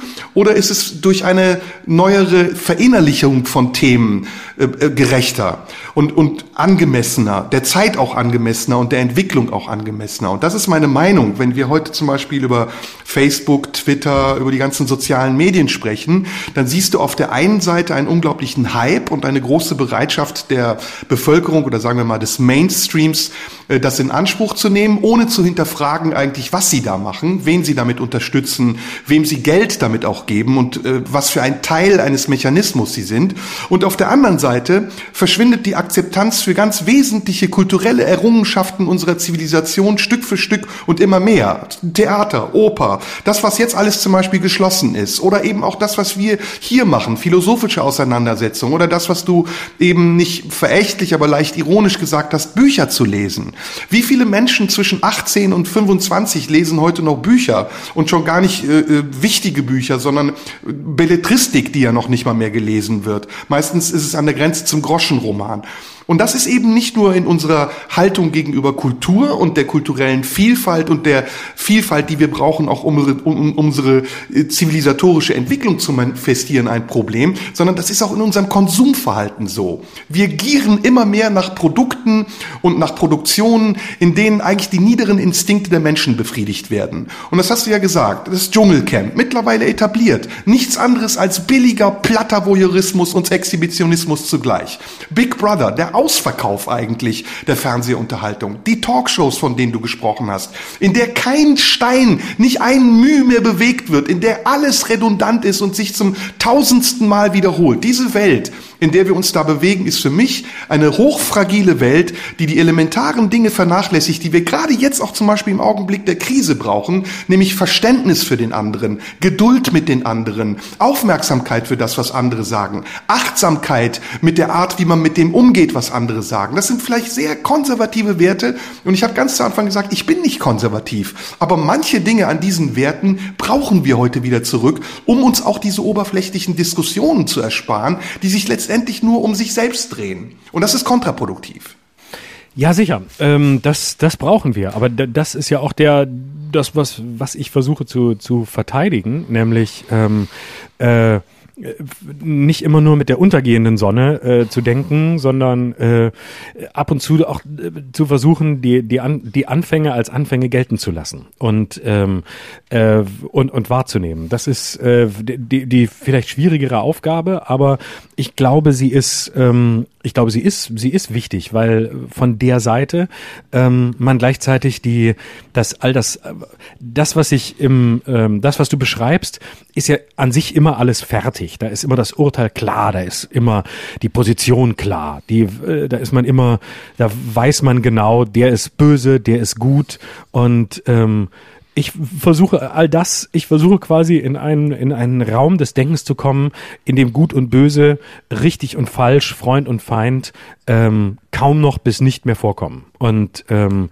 das ist quasi, das ist mein, äh, mein Projekt. Das heißt nicht, dass man nicht auch urteilt und dass man nicht hart ist und äh, oder und, und äh, Dinge total scheiße findet und verurteilt, aber ähm, zunächst mal als, als, als, als ähm, Weltbegegnungsmoment sozusagen.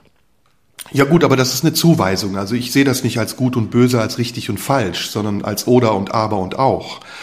Und ähm, da können wir uns ja auch gerne drüber streiten oder auseinandersetzen. Und ähm, am Ende kommt vielleicht sogar ein Urteil dabei raus und vielleicht sogar ein unterschiedliches. Aber es bleibt trotzdem Pflicht, nicht alles, was einem geboten wird, bedingungslos anzunehmen und mitzuschwimmen und mitzumachen und zu sagen, Hauptsache es ist eine technische Entwicklung und noch ein Tool mehr, das wir gebrauchen können, sondern es ist Pflicht auch zu hinterfragen, brauchen wir dieses Tool überhaupt? Bringt uns das überhaupt etwas?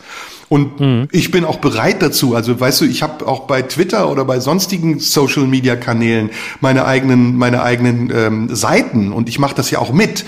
Aber ich begrenze es in der Regel auf auf Dinge, die etwas mit meinem Job zu tun haben. Also du wirst nichts finden von mir privat, weder auf Instagram noch auf Facebook noch sonst wo, ähm, wo du dann siehst, wie ich irgendwas von mir fotografiert habe äh, mit Kind oder mit Kegel, Hund und Auto, Urlaubsbild oder irgendein Essen oder keine Ahnung sondern diese Kanäle sind für mich ähm, öffentliche Wege, wie du am Anfang schon richtig gesagt hast. Und diese öffentlichen Wege sind wichtig, die brauchen wir, aber wir müssen da auch eine Gewichtung Richtung wiederherstellen. Also wir müssen auch wieder unterscheiden zwischen Hauptstraßen, auf denen man sich bewegt, wenn man wichtige Dinge zu erzählen hat und wo auch eine handverlesene Schar von Leuten vielleicht ist, die das tut, die ausgebildet sind, die, die vielleicht recherchiert haben. Und dann gibt's die vielen Nebenwege, die vielen dunklen Parkplätze, auf denen sich Leute treffen, um sich gegenseitig einen runterzuholen. Und auch die Kanalisation, die gibt's auch, ja, und das Dachgeschoss und was weiß ich was. Und wenn man das unterscheiden kann, dann hat vielleicht alles eine Lebensberechtigung, eine Existenzberechtigung. Aber im Augenblick werden diese Unterscheidungen nicht gemacht und alles wird gleich wichtig genommen. Und das ist für mich kein Zeichen von Demokratie, sondern das ist für mich ein Zeichen von inflationärem, inflationärem Kapitalismus. Nämlich, dass derjenige, der einen neuen Kanal empfindet, mit einem gewissen Werbeaufwand auch äh, diesen Kanal betreibt, schon genug Leute erreicht, die das wiederum weitergeben und propagieren und schon ist das Ding in aller Munde. Und ich gebe dir mal ein paar Beispiele, die äh, sind äh, mal eine Zeit lang total hip gewesen, heute spricht keiner mehr drüber. Snapchat. Ja? Wer redet heute noch über Snapchat? Das nächste wird mit TikTok passieren. TikTok wird in einem mhm. ein, in zwei Jahren auch nicht mehr da sein. Telegram wird vielleicht WhatsApp ablösen, dann ist WhatsApp weg oder Telegram bleibt nicht übrig. Das sind so Tagesdiskussionen und ich finde, unsere Aufgabe muss halt auch sein, das in einen Kontext einzuordnen. Ne, was wir ja hier machen, ist ja immer Kontexteinordnung und nicht, dass wir urteilen, so wie du eben gesagt hast, über richtig und falsch und gut oder schlecht, sondern wo steht das eigentlich in unserer Ansicht? Was denken wir eigentlich darüber, wo es steht? Mhm. Und äh, es ist ja eine spannende Entwicklung, dass die dass es ein, einen Wunsch nach diesem, also nach dieser Gleichheit ja gibt. Das ist ja das Versprechen des Internets. Alles ist gleichberechtigt nebeneinander. Das war ja der, der Urgedanke. Ähm, ein, nämlich eine radikale Demokratisierung zu schaffen über ein Netzwerk, das sich den klassischen Hierarchien entzieht und das sich vor allem dem, dem Zugriff ähm, der staatlichen Institutionen entzieht. Das war ja mal der, der ähm, äh, revolutionäre Ansatz der, der, derer, die das die da im Silicon Valley angefangen haben. Also das war, darum ging es ja wesentlich. Und ähm, das, die, dieser Geist ist bis heute geblieben. Äh, der, der Wunsch danach, dass alles irgendwie gleichberechtigt nebeneinander steht ähm, und äh, jedes neue, äh, jedes, jedes neue Tool wird gefeatured und gehypt, weil man sich natürlich wünscht, dass das genauso ähm, gleichberechtigt ist. Aber das ist ja eine Illusion. genauso gehört wird wie, wie die anderen auch. Das ist ja eine Illusion. Die Monopolisten genau, bestimmen ja was Gleiches ja, und nicht. YouTube, genau Facebook, ich, ne? Ja. Genau. Das wollte ich im, in diesem Moment sagen. Und äh, das ist ja der Punkt. Ich glaube, dieses, dieser Wunsch und dieses Geschrei, gehört zu werden und gleichberechtigt am Tisch zu sitzen, ähm, das wird paradoxerweise umso lauter, je weniger von dieser Gleichheit wirklich da ist. ähm, weil es, äh, weil es ja immer im Grunde es, es gibt Amazon, es gibt, äh, es gibt Apple, es gibt, ähm, du sagst es selbst, Facebook und Twitter, es gibt, ähm, und noch ein paar andere. Google und YouTube ist eins. So, also äh, es gibt ein paar Player, die letztlich alles bestimmen. Das heißt, dass die, die eigentlich demokratischste, gleichberechtigtste Struktur, die man sich gewünscht hat, durch das Internet zu bekommen, hat sich in ihr radikales Gegenteil äh, verwandelt. Es ja. ist ein Ort der Nicht-Gleichberechtigung. Es ist ein Ort ähm, des, des permanenten Überbietungswettbewerbs, den letztlich die User genauso übernommen haben, wie die Monopolisten ihn eingerichtet haben nämlich ein höher, ein lauter, ein schriller, ein schneller, ein, äh, äh, ein noch exklusiver.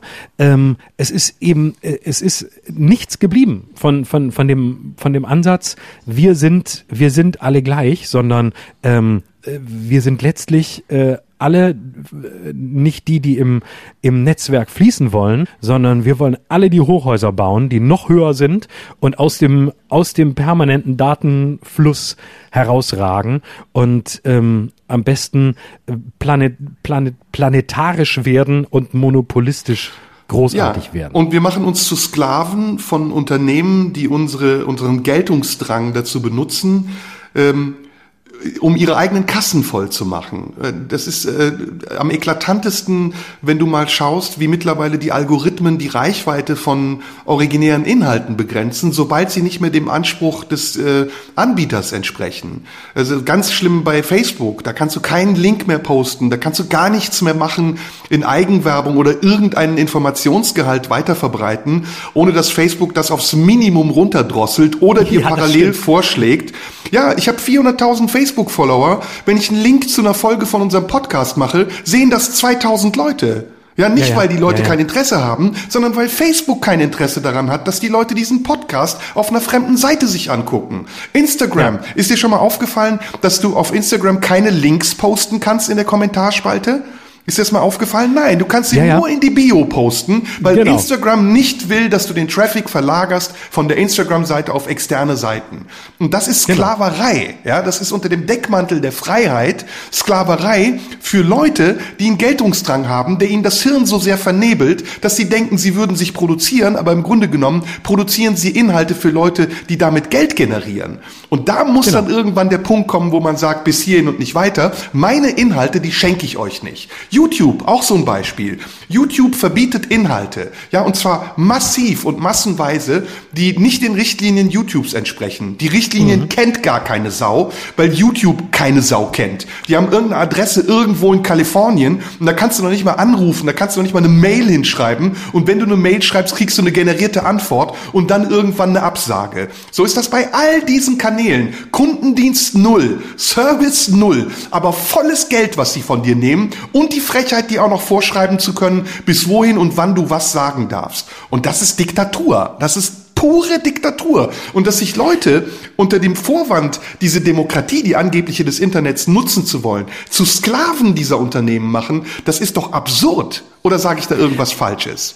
Nein, völlig richtig. Äh, Und äh, die, die Algorithmen äh, verstehen ja nichts. Ne? Das muss man ja auch immer sehen. Als wir letztes Jahr mit der Quarantäneshow angefangen haben, mit unserer äh, während des Lockdowns, da haben wir, ich habe ja alle Folgen, die wir da gemacht haben, äh, bei, bei YouTube auch gepostet. Und dann äh, hast du ja diese, diese, hast du ja da dieses Bild, diesen Thumbnail und dann die Tags, also das heißt Stichworte, ähm, nach denen äh, gesucht wird. Und wenn nach denen gesucht wird, sollen die Leute möglichst ja auch auf dein Video kommen. Also habe ich da immer schön Begriffe reingeschrieben zu den Themen, über die wir in den zweieinhalb, drei Stunden, die wir da immer gemacht haben, geredet haben.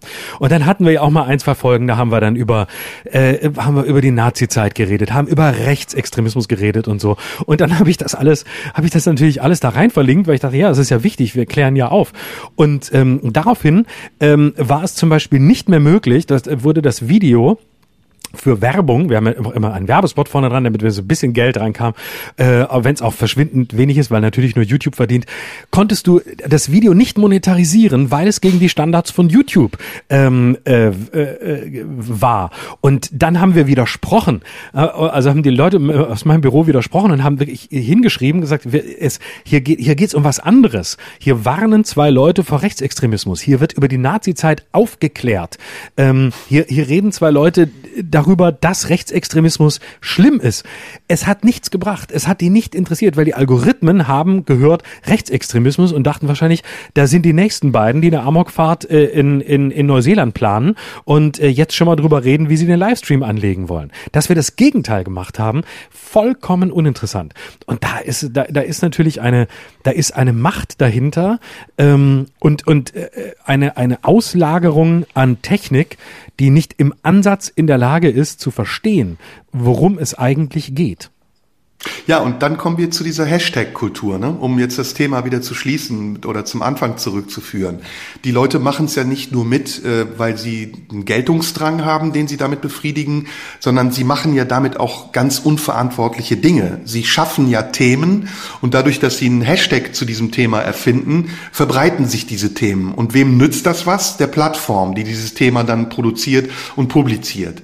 Aber in Wirklichkeit müsste es doch die Aufgabe der Leute sein, die diese Plattform sinnvoll nutzen, eingehender zu sein und sich eindringlicher auch mit Dingen zu befassen, um eben das zu konterkarieren, was diese Plattform braucht, um zu funktionieren. Denn sie ist oberflächlich und sie ist unmittelbar und sie bedient nicht Inhalte, sondern Überschriften. Nur da sind wir schon viel zu weit entfernt. Deswegen habe ich ganz am Anfang gesagt, wir brauchen wieder eine Phase, ein Zeitalter der Stille. Wir müssen einfach auch mal wieder lernen, die Schnauze zu halten und nachzudenken, bevor wir irgendwas schreiben. Und nur letzter Satz zum Schluss. Ich mache das mittlerweile so. Bevor ich eine WhatsApp-Nachricht schicke, schreibe ich die als Notiz und warte immer einen Tag lang, also wenn es was Wichtiges ist. Und am nächsten Morgen lese ich die nochmal und ich sag dir, bei 95 Prozent aller Fälle schicke ich das Ding nicht mehr ab, weil sich entweder das Thema erledigt hat oder das, was ich geschrieben habe, keinen Sinn mehr macht. Ich habe auch ganz oft die Erfahrung gemacht, dass die schlechtesten Nachrichten ähm, die ich je verschickt habe, und zwar egal ob Mail oder WhatsApp, ähm, die schlechtesten und die für mich und oft auch für andere fatalsten waren die, die ich unmittelbar abgeschickt habe, nachdem die auslösende Nachricht kam. Ja. Und wo ich sofort auf Reply gedrückt habe und gedacht habe, oh, nee, nee, nee, nee, auf keinen Fall, sofort verhindern, so nicht. Oder äh, irgendeine Emotion hatte, von der ich geglaubt habe, die muss jetzt sofort beantwortet werden.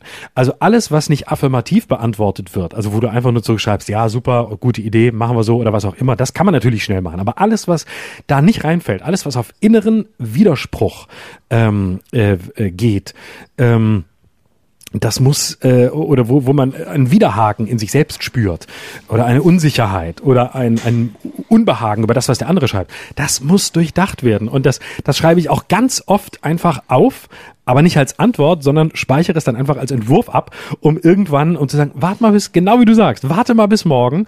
Oder häufig auch, ähm, telefoniere doch mal vielleicht mit der Person. Also ich schreibe das alles auf, lass das liegen und ähm, schreibe dann nur eine SMS, wollen wir mal telefonieren. Und äh, dann ist am nächsten Tag oder so ein Telefonat und das, was ich da an Gedanken hatte, löst sich entweder auf und ich lösche danach die Nachricht, lese sie nochmal und denke, meine Fresse, was hättest du ausgelöst, wenn du das hingeschickt hättest? ähm, was wäre los gewesen? Das wäre ein Albtraum geworden. Und jetzt ist das ganze Gespräch hat stattgefunden und von den ganzen zehn Sätzen, die du in diese Mail oder diese WhatsApp-Nachricht reingeschrieben hast, hast du genau einen im Gespräch gebraucht und dann ist das Thema beendet gewesen und man war sich irgendwie einig, ist irgendwie weitergekommen und kam zu einem Punkt, der für beide Seiten gut war. Und ähm, das ist wirklich diese Unmittelbarkeit, diese Unmittelbarkeit ist, ist die Pest. Das ist, mhm. das ist, das ist, das geht, das funktioniert intuitiv, aber Intuition immer gefährlich, immer gefährlich. Auch Sehr wenn lebhaft. irgendwelche verkackten Coaches behaupten, Intuition sei alles. Glaubt Sehr lebhaft heute unsere Diskussion. Ähm, aber du hattest noch was anderes. Du wolltest über Clubhouse sprechen und du hast gesagt, du bist heiß, du hast noch was anderes. Zwei Dinge wolltest du sagen. Ich wollte noch über, äh, über die Aktion ähm, Zero Covid mit dir sprechen. Ah, okay. Ähm, und zwar ähm, habe ich äh, eine, also es gibt ja eine, es gibt ja so, eine, so ein Aktionsbündnis, so eine Petition, die haben, glaube ich, weit über 50.000 Unterschriften mittlerweile, ähm, die fordern Zero Covid. Und sie fordern quasi ähm, für eine gewisse Zeit, sie sprechen von drei oder vier Wochen, den absolut kompletten Lockdown, also wirklich mit allem. Niemand darf mehr arbeiten, außer wirklich systemrelevanten Berufen, also ähm, was weiß ich, Wasser, Abwasserversorgung und so und, und Heime äh, und Krankenhäuser aber wirklich keiner geht mehr zur Arbeit. Alles wird für eine gewisse Zeit runtergefahren, ähm, um um dann wirklich, also nicht auf, auf Inzidenz von 50 zu kommen, sondern auf Null, um quasi Covid auszurotten. Und möglichst europaweit oder mindestens deutschlandweit. Und ähm, dann soll quasi die Rechnung an die Reichen geschickt werden und die sollen das dann eben mal bezahlen über höhere Steuern und so weiter. Und ähm, ich dachte, die Idee ist ja prinzipiell ähm, ganz nett. Aber dann habe ich mich damit beschäftigt und fand, bin mittlerweile der Auffassung, dass sich da eine neue Form, eine ganz neue Form von Autoritarismus äh, festmacht. Es sind allesamt Leute, die sich selbst im linken Spektrum ansiedeln würden, die auch mit einer Radikalität davon sprechen, das muss sofort passieren, null, alles zumachen, macht alles dicht, jetzt sofort. Ähm, und ich dachte, wow, was ist da denn los? Und äh, äh ein, einfach zu behaupten, wir sind dann in ein paar Wochen runter, wir sind bei Zero Covid und dann ist, ist es weg. Ähm, ist ja eine, ein komplett weltfremder Gedanke, weil wir sind nun mal keine Insel und wir werden es auch nicht werden. Und ähm, wie, wie soll das, wie, wie soll es funktionieren? Und eine, ein, eine halb totalitäre Fantasie, wie ein sehr guter Journalist in der Taz geschrieben hat, die so irgendwie auch so halb religiöse Züge hat. Also wir glauben an, irgendwie an eine Zeit danach, die dann paradiesisch wird, in dem jetzt alle mitmachen. Und ähm, ich finde, absolut erschreckend, was eine, was eine, gerade eine, eine zunehmend autoritärere Linke fordert, ähm, wie sie auftritt, mit was für einem auf der einen Seite hochautoritären Geist sie Unterwerfung fordert unter eine unter eine angebliche Notwendigkeit, unter eine Alternativlosigkeit, die sie ja sonst immer kritisiert hat, und ähm, Grenzen zu, alles dicht, um das ein für alle Mal auszulöschen, äh, wo ich denke, hey, Open Borders war doch immer euer Thema, jetzt plötzlich wollt ihr die Grenzen dicht machen, und gleichzeitig eine dabei fast schon ähm, zutiefst irritierende China-Faszination. Ich muss dir was Kurzes vorlesen, weil ich das so mhm, absurd mhm. finde. Ein, ein, Artikel, den ich gefunden habe, ein Text, den ich gefunden habe im Neuen Deutschland. Mhm. Ähm, da schreibt eine ähm, Journalistin oder ein Journalist, äh, Jeja Klein, ähm, schreibt, ich lese mal vor. Chinesische Behörden haben Anfang dieser Woche die Millionenmetropole Langfang abgeriegelt. Fast fünf Millionen Einwohner, Sternchen innen, sollen binnen weniger Tage auf das Coronavirus getestet werden. Welches monströse Pandemiegeschehen kann der Grund für eine so heftige Überreaktion des Immunsystems der chinesischen Gesellschaft sein? Es ist die Entdeckung eines in Zahlen ein Falles einer Ansteckung mit SARS-CoV-2. Am Donnerstag ist unter dem Motto Zero Covid ein von Persönlichkeiten des öffentlichen Lebens, Leuten aus Pflege und Medizin sowie Aktivistinnen von sozialen Bewegungen unterschriebener Aufruf veröffentlicht worden. Die zentrale Forderung, das Ziel in der Pandemiebekämpfung muss es sein, die Infektion auf Null zu kriegen. Flatten the Curve, so die Unterzeichnenden, ist gescheitert. Als Werkzeug dafür bringt der Text einen solidarischen Lockdown ins Spiel, flankiert von politischen Maßnahmen, die es ermöglichen, dass alle Menschen abgesichert sind. So können wir als Gesellschaft an einem gemeinsamen Strang ziehen, wenn es nach dem Aufruf geht, europaweit. So, und dann kommt, jetzt wird es völlig absurd, ähm, äh, was in der Pandemie solidarisch wäre, ist freilich weiterhin umstritten. Sarah Wagenknecht hat in dieser Woche mal wieder gefordert, vor allem auf den Schutz der Menschen in Alten- und Pflegeheimen zu setzen, das sonstige öffentliche Leben aber wieder anlaufen zu lassen. Doch das ist nachweislich gescheitert. In Schweden, wo diese Idee seit Beginn verfolgt wurde, sind bis dieser Tage beinahe 10.000 Menschen am Virus gestorben. In China sind es halb so viele. Schweden hat etwa 10 Millionen Einwohner, die Volksrepublik China 1,4 Milliarden. Man muss kein Matheass sein, um daraus simpelste Schlüsse zu ziehen. So. Und Gut, das schreibt dachte, das neue Deutschland, ne? Kein Wunder, dass das schreibt das neue schreiben. Deutschland. Und ich war wirklich, ich bin fassungslos über eine, äh, eine wirklich totalitäre linke Vorstellung. Was ist los mit den Leuten? Und die hier, das, das ist pervers, diese Argumentation. Natürlich ist der schwedische Weg nicht der richtige. Müssen wir überhaupt nicht drüber diskutieren. Und wenn er auch nur halbwegs für Schweden funktionieren sollte, was ja andere auch behaupten, er funktioniert auch bei uns nicht, weil einfach die Menschen da viel weniger sind, sehr weit, sehr weit, viel weiter voneinander entfernt leben als hier. Schweden ist nicht unser Beispiel. Das ist überhaupt nicht der Punkt. Aber Schweden und China gleichzusetzen und ein totalitäres System, ähm, das, das das Zensur in härtestem Maß ausübt, das äh, zuschlägt in einer Art und Weise, wie wir das nie erleben wollen, ähm, gleichzeitig zu glorifizieren, um als, als, als Vorbild. Das finde ich eine ganz bedenkliche Entwicklung, die sich immer wieder ähm, gerade in linken oder sich selbst als links bezeichnenden Kreisen zeigt. Eine Faszination für Totalitarismus. Und ich finde, dass die, dass eine, ein bestimmter Teil der Linken ähm, dabei ist, den Wert von Freiheit, was ja mal ein linkes Projekt ursprünglich war, komplett zu vergessen, zu vernachlässigen und stattdessen heimlich und zum Teil auch offen ähm, einem, einem totalitären Menschenbild hinterherläuft. Und das finde ich wirklich, das finde ich wirklich beunruhigend. Gerade diese China-Verehrung, die sich da breit macht, wie hier paradigmatisch, ist für mich echt, ich finde es wirklich gefährlich. Ich habe vor diesen Leuten mittlerweile ähm, ernsthaft Angst. Hm. Ich will da in die äh, Kakophonie dieser Meinungsvertreter gar nicht einstimmen, ähm, weil ich finde das sehr, also auf der einen Seite sehr einleuchtend, was du sagst, und es ist eine Entwicklung, die ich auch so sehe, aber es ist keine überraschende Entwicklung. Ähm, links ist genauso anfällig für totalitäre Ideologien wie rechts. Ähm, ohne es jetzt gleichsetzen zu wollen, in der Auswirkung gibt es da große Unterschiede, aber ähm, wie gesagt, das ist nichts Außergewöhnliches. Ähm, was ich eben gedacht habe, als du davon gesprochen hast, dass eine bestimmte Klientel von Leuten immer härtere Maßnahmen fordert, hat mich erinnert an den letzten äh, Podcast von Christian Drosten, NDR Info, der Coronavirus ähm, Podcast. Hast du den gehört, den letzten? Nein. Ja, Ähm, also erstmal muss ich mm, ein Kompliment machen. Äh, Christian Drosten lernt aus Fehlern und mm, er hat sich in den letzten Monaten immer weiter zurückgezogen und die Aussagen, die er macht, sind sehr konzertiert und sehr konzentriert. Ähm, er bildet äh, meistens sehr anschauliche kurze Sätze und bringt die Dinge auf den Punkt. Ähm, das finde ich schon mal sehr lobenswert, weil wir hier ja auch am Anfang kritisiert haben, dass wir finden, dass einem Wissenschaftler wie Christian Drosten nicht gut steht, wenn er ähm, permanent auftaucht mit irgendwelchen Statements und das in diversen Zeitungen, die diese Statements dann auch missbrauchen, um daraus eine Personality-Show zu machen. Ich glaube, diese üble Nebenwirkung hat er früh genug kennengelernt. Er ist damit sehr souverän und bedacht umgegangen und ist jetzt mittlerweile an einem Punkt, wo ich finde, man ihn auch wieder ernster nehmen kann. Ohnehin muss man ihn ernst nehmen, aber eine Zeit lang fand ich, hatte das was sehr Clowneskes, seine Auftritte.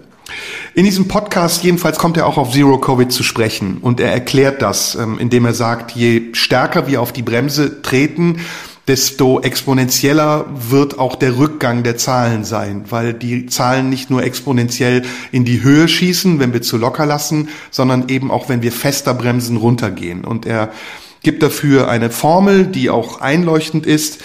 Und am Ende wirkt das so, als wäre das eine ultimative Lösung.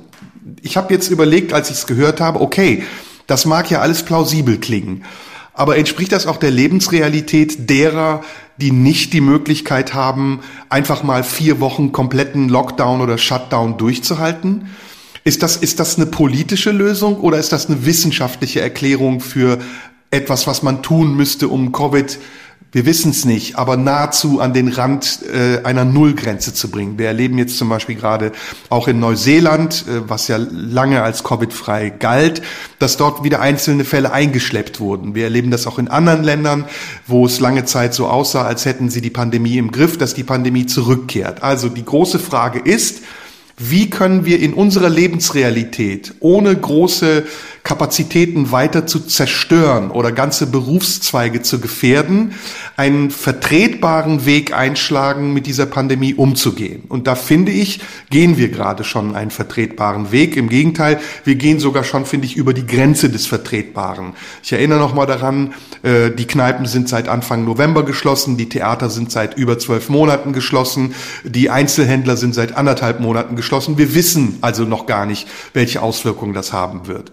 Und dass jetzt eben diese Leute, die diese Lebensrealität offensichtlich nicht wahrnehmen oder nicht davon betroffen sind, plötzlich anfangen, äh, totalitäre Strukturen zu begutachten und sie für wert genug zu halten, um sie auf uns anzuwenden, ist in der Tat, da gebe ich dir vollkommen recht, äh, sehr, sehr paradox und ein, ähm, äh, wie soll ich sagen, ähm, ein, ähm, na, da gibt es so ein schönes Re Sprichwort, fällt mir jetzt gerade nicht ein. Eine Ironie des Schicksals. So, jetzt hab ich's. Mhm. Mhm. Eine Ironie des Schicksals, dass nämlich gerade Leute, die doch Wert darauf legen müssten, dass es Chancengleichheit gibt innerhalb der Bevölkerung, auch eben für Menschen, die nicht die finanziellen Möglichkeiten und Rücklagen haben, zu sagen, na ja, dann bleibe ich mal in meinem Haus für drei Wochen oder vier Wochen. Ist doch schön, ich habe einen Kamin und eine Sauna und mein Gehalt kommt sowieso. Ja, dass die in diesem Moment nicht weiterdenken und sagen, was macht denn der Hartz-IV-Empfänger bitteschön? Die Frau mit den zwei Kindern, die seit, seit Monaten im Homeschooling sitzen,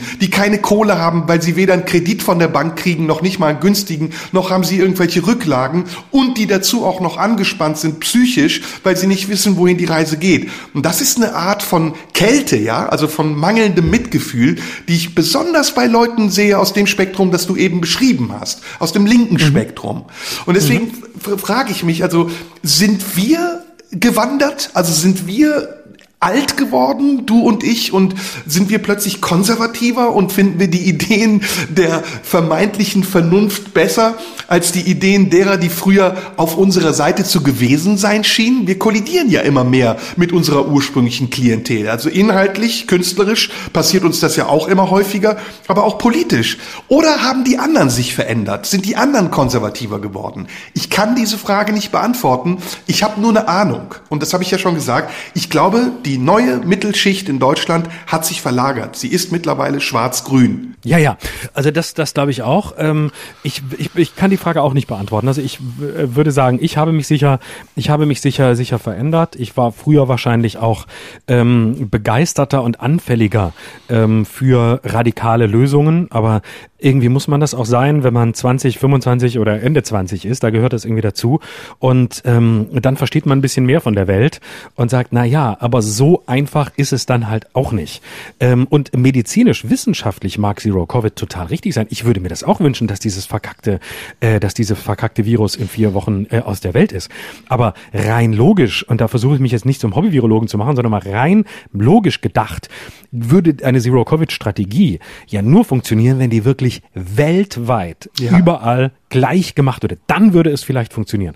Und selbst dann wären es nicht vier Wochen, denn beispielsweise Melbourne ähm, hat es äh, ja gemacht, hat ja auch einen komplett knallhart Lockdown gemacht. Ähm, auch unter ganz anderen Bedingungen, weil A Australien und B in Melbourne. Und äh, nach 112 Tagen sind die jetzt bei null, wie ich gelesen habe, und aus dem Lockdown raus. 112 Tage. Und die sind noch eine isolierte Stadt ähm, auf einem Kontinent, der es auch einfacher hat, weil er sehr weit weg ist von allen anderen und andere Regeln der Einreise festlegen kann, als wir das in Europa können. Also ich bin da ein bisschen ähm, ich versuche, mein Ansatz ist, ich versuche, und das schließt ein bisschen an das, was ich vorhin gesagt habe, ich versuche, ich versuche zu differenzieren. Ich versuche mir möglichst genau ein Urteil zu bilden und ich versuche mich nicht verführen zu lassen von radikalen Ideen. Und nur weil sie von Leuten kommen, die, ich, die mir vielleicht sympathisch sind, macht es die schlechten Ideen und die totalitären Ideen nicht besser. Und ähm, ich versuche irgendwie, ich weiß die Antwort auch nicht. Ich weiß auch nicht, wie wir aus der Scheiße rauskommen. Ich weiß auch nicht, ob die, ob die Politik der Bundesregierung richtig ist, ob es zu weich ist, ob es härter sein müsste, äh, ob, ob es schneller vorbei wäre, wenn man, wenn man härter draufhauen würde. Ich sehe nur die Praktikabilität nicht. Und selbst wenn man für No-Covid ist und es wissenschaftlich gut begründet, was ich glaube, dass man das sogar tun kann, dann muss man als nächstes fragen, ja, aber wie soll's um, wie soll es, wie soll es denn umgesetzt werden in einer nach wie vor nur global funktionierenden Welt? Wie soll es gehen? Und wie soll es vor allem gehen, ohne dass damit ein, ein, ähm, ein Beispiel äh, äh, gemacht wird für zukünftige Möglichkeiten ähm, ähnlicher, ähnlich totalitären Durchgreifens. Heribert Prantl habe ich gesehen. Zu meiner großen Überraschung ist mir bei Twitter untergekommen von der Süddeutschen Zeitung. Sehr sehenswert. War zu Gast. Ich war zuerst schockiert und dann fand ich es gut. War zu Gast bei Servus TV, bei Talk im Hangar aus Salzburg. Und ich gucke nie Servus TV, aber irgendwie in meiner Twitter-Timeline kam dieser 20-sekündige Ausschnitt von Heribert Prantl, ähm, der rote Staatsanwalt der Süddeutschen Zeitung, ähm, mittlerweile glaube ich im Ruhestand, hat da ein, ein unglaublich gutes Plädoyer gehalten für die Grundrechte. Und zwar überhaupt nicht aus der Position des Corona-Leugners, im Gegenteil, sondern als äh, sehr vernünftiger, äh, tatsächlich linker Journalist, der immer war, ähm, und der sehr pro Grundrechte gesprochen hat und den Selbstzweck der Einschränkung der Grundrechte, ähm, den er wahrnimmt, äh, massiv kritisiert und in Frage gestellt hat und gesagt, Leute, hier wird im Zweifel ein Exempel statuiert. Denn das, was da läuft, ähm, gerade in dieser Zero-Covid-Kampagne, ist nichts anderes als ähm, das, was man in den vor vor 100 Jahren, in den 20er Jahren Dezisionismus nannte. Und Dezisionismus ist das, was ist eine Entscheidung, in der es nicht darauf ankommt, warum etwas entschieden wird, sondern dass das entschieden, entschieden, wird. wird. Mhm. Genau. Und das war, das waren die. Und ich, es ist kein historischer Vergleich mit den 20er Jahren vor 100 Jahren. Nein, das ist es nicht. Ich versuche nur deutlich zu machen. Damals hat der Dezisionismus, der damals von rechts kam, ähm, von, von Rechtsintellektuellen wie Karl Schmidt, der im Grunde ähm, als Jurist später der Kronenjurist der Nazis war und im Grunde ähm, den Nationalsozialismus oder diese Form der Diktatur in seinen Schriften vorgedacht hat. Sehr spannend, das zu lesen, was er über den Ausnahmezustand schreibt. Das ist als Hintergrundfolie, nicht um es zu teilen und gut zu finden, sondern um es zu verstehen, total wichtig. Und diese, das war ein Dezisionist, dem es nur darum geht, der, der gute Staat, die gute Diktatur, Diktatur, so wie er sie sich vorgestellt hat, entscheidet. Und es geht darum, dass etwas entschieden wird. Warum, weshalb, wieso, Bedingungen, das ist dieses Bedingungsgequatsche, das ist das Geplapper in den Parlamenten, das ist Ausweis des Liberalismus, der gescheitert ist und mit dem wir sowieso nicht mehr weiterkommen. Mhm. Und das kommt heute natürlich weiterhin in uneingeschränkt krass gefährlichem Maße von rechts, aber es kommt ein ähnlicher dezisionistischer, sehr gefährlicher Ansatz äh, aktuell auch von links. Mhm. Ja, und das meinte ich mit Kakophonie. Also wir sind jetzt mittlerweile an einem Punkt der Entwicklung angekommen, an dem nicht wie zu Anfang ähm, eine übergreifende Vernunft gewaltet hat, quer durch alle Bevölkerungsschichten und Gruppen, sondern ähm, an dem die einzelnen Meinungsvertreter anfangen, ähm, dieses Podium auch für sich zu nutzen und zwar mit unlauteren Absichten. Also ich, ich sehe das von der Politik bis hin zu, zu äh, sogar Wissenschaftlern, die sich zum Teil gravierend widersprechen oder wo sie auch sprechen und wie sie sprechen. Ich sehe diese Tendenz einfach am Thema und an den praktikablen, konstruktiven Lösungen vorbeizureden und ähm, ein Plädoyer zu halten für irgendetwas, von dem man glaubt, dass es mehrheitsfähig sei. Das ist natürlich mit großer Hilfe der Medien auch transportabel. Also die, die Medien wie die Bild-Zeitung oder Spiegel Online haben wir schon äh, ein paar Mal drüber gesprochen. Hahaha. Ha, ha. ähm, die transportieren das natürlich auch gerne und willig, weil sie wissen, dass eben gerade dieses Wechselbad aus Hoffnung und Panikmache bei den Lesern gut ankommt und dass es die Auflagenzahlen steigert. Aber letztendlich bringt es uns allen nichts. Letztendlich brauchen wir am Ende realistische, praktikable, konstruktive Lösungsvorschläge, die uns irgendwann mal in absehbarer Zeit aus dieser Krise herausführen. Und wir haben das im letzten Podcast sehr gut auf den Punkt gebracht. Wir müssen die vorhandenen Kapazitäten erstmal sinnvoll nutzen. Wir müssen den Profiteuren äh, verbieten, diese Kapazitäten für teures Geld zu verkaufen und daraus ein Geschäft zu machen. Ich rede da über die FFP2-Masken, ich rede über die Schnelltests, die immer noch viel zu teuer sind, obwohl sie zu Millionen existieren, nicht einfach flächendeckend unter der Bevölkerung verteilt werden, sondern äh, angeboten werden für wirklich teures Geld. Und ich, ich meine das auch mit anderen Dingen, wie zum Beispiel auch den PCR-Tests, dass man viel mehr Teststationen einrichtet und vielleicht sogar zur Voraussetzung macht für bestimmte Berufsgruppen oder bestimmten Zugang zu irgendwelchen Einrichtungen, dass die Leute getestet werden. Parallel dazu die Impfstoffverteilung, parallel dazu die Frage, warum die Impfstoffe, die zahlreichen, die ja jetzt existieren, nicht rechtzeitig bestellt wurden, was man tun kann, um jetzt endlich äh, zu handeln. Zweimal mittlerweile ist der Impfstart in NRW verschoben worden. Das ist skandalös. Das ist wirklich ja, ein, ein großer Skandal mittlerweile wird, glaube ich, in NRW nur noch halbtags geimpft, weil sie nicht ja. mehr genug haben. Und, und ist die Hälfte schon wieder eingestellt worden, wo du ja. denkst, ey, guck, guck ja, man, man, man kann es, man muss angucken, Israel ist mittlerweile dabei, junge Leute zu impfen, ne? Ja. Also, oder Großbritannien, ne? Und, also äh, wir sind auf dem Höhepunkt der Pandemie und auf dem Tiefpunkt der Maßnahmen, die wir gegen die Pandemie ergreifen. Und jetzt kommen die Mutanten, da wissen wir auch nicht, was auf uns zukommt, und wir sind wieder, äh, äh, rennen wir der Zeit hinterher. Also das ist wirklich das, was ich mir an praktikablen Lösung wünschen würde, statt diese ewig gleichen Diskussionen um, machen wir jetzt einen noch härteren Lockdown oder nicht. Der Lockdown ist für mich, Florian, die Ultima Ratio. Also da, das ist wirklich das aller, allerletzte, was man machen kann, weil es einfach erwiesenermaßen viel mehr Schaden bringt als Vorteil. Und du kannst die Zero-Covid-Strategie gerne als Begründung anführen, aber dann musst du auch das erklären und erzählen, was mit der Zero-Covid-Strategie an Folgen für die Bevölkerung einzurechnen ist. Ja, dass es einen Lockdown braucht, da, da habe ich keine Zweifel. Also anders kommen wir da wahrscheinlich, äh, anders äh, würde das in einem Maß explodieren. Ähm, dass es, äh, das sind ja wirklich bekannte Größen, dass äh, Intensivstationen überlastet werden, äh, wahrscheinlich Hunderttausende, Millionen Tote. Insofern, ja, wahrscheinlich ist das, äh, es ist die schlechteste und gleichzeitig die wahrscheinlich äh, einzige und beste Umgehensweise im Moment mit dieser Situation.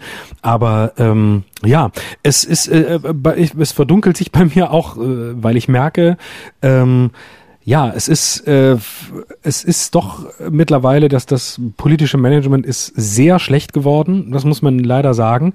Und ähm, diese Aufbruchstimmung vom Ende des Jahres, ja, jetzt geht's los, jetzt kommt der Impfstoff, jetzt haben wir es ja bald hinter uns, weil wenn wir erstmal alle geimpft sind und äh, jetzt geht's mit Hochdruck los, das ist ähm, das im, im Vergleich zu zu den Mutationen, die die ganze Zeit ähm, äh, Raum greifen.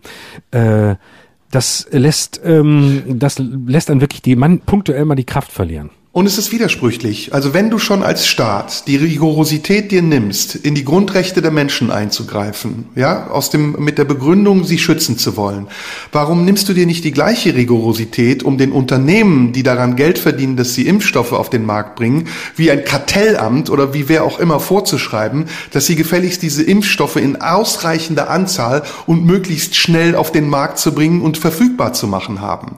Warum ist da der Staat nicht rigoroser? Warum ist die Europäische Union da nicht rigoroser? Was wird da gemacht? Ich habe das Gefühl, im Moment sind wir in einem totalen Stillstand. Also wir sind nicht nur als Bevölkerung im Lockdown, sondern ich habe auch das Gefühl, dass die Politik gerade im Lockdown ist und gerade mal so jeden Morgen im Affekt sich die Zahlen anschaut und dann sagt, naja gut, wir drehen noch mal ein bisschen an der Schraube und vielleicht an der Schraube und dann gucken wir mal, was passiert. Und irgendwann kommt der Point of No Return, wenn es dann nämlich um Ausgangssperren geht. Da haben sie diesmal schon Schiss gehabt, weil sie wissen, dass in anderen Ländern die Leute auf die Barrikaden gehen. dann wird es danach nichts mehr geben. Und das Problem ist auch hier, die Politik lässt sich im Augenblick beraten von Leuten, die das aus einer sehr engen Perspektive betrachten. Und so sehr ich Christian Drosten auch schätze, er ist nicht Politiker, er ist Wissenschaftler. Und das, was er dazu beiträgt, dass in dieser Diskussion eine vernünftige Lösung gefunden wird, kann nur ein Teil der Lösung sein. Der andere Teil dieser Lösung müssen die vielen anderen Teile unserer Gesellschaft sein. Von der Bevölkerung, die man nicht einbindet, dadurch, dass man diese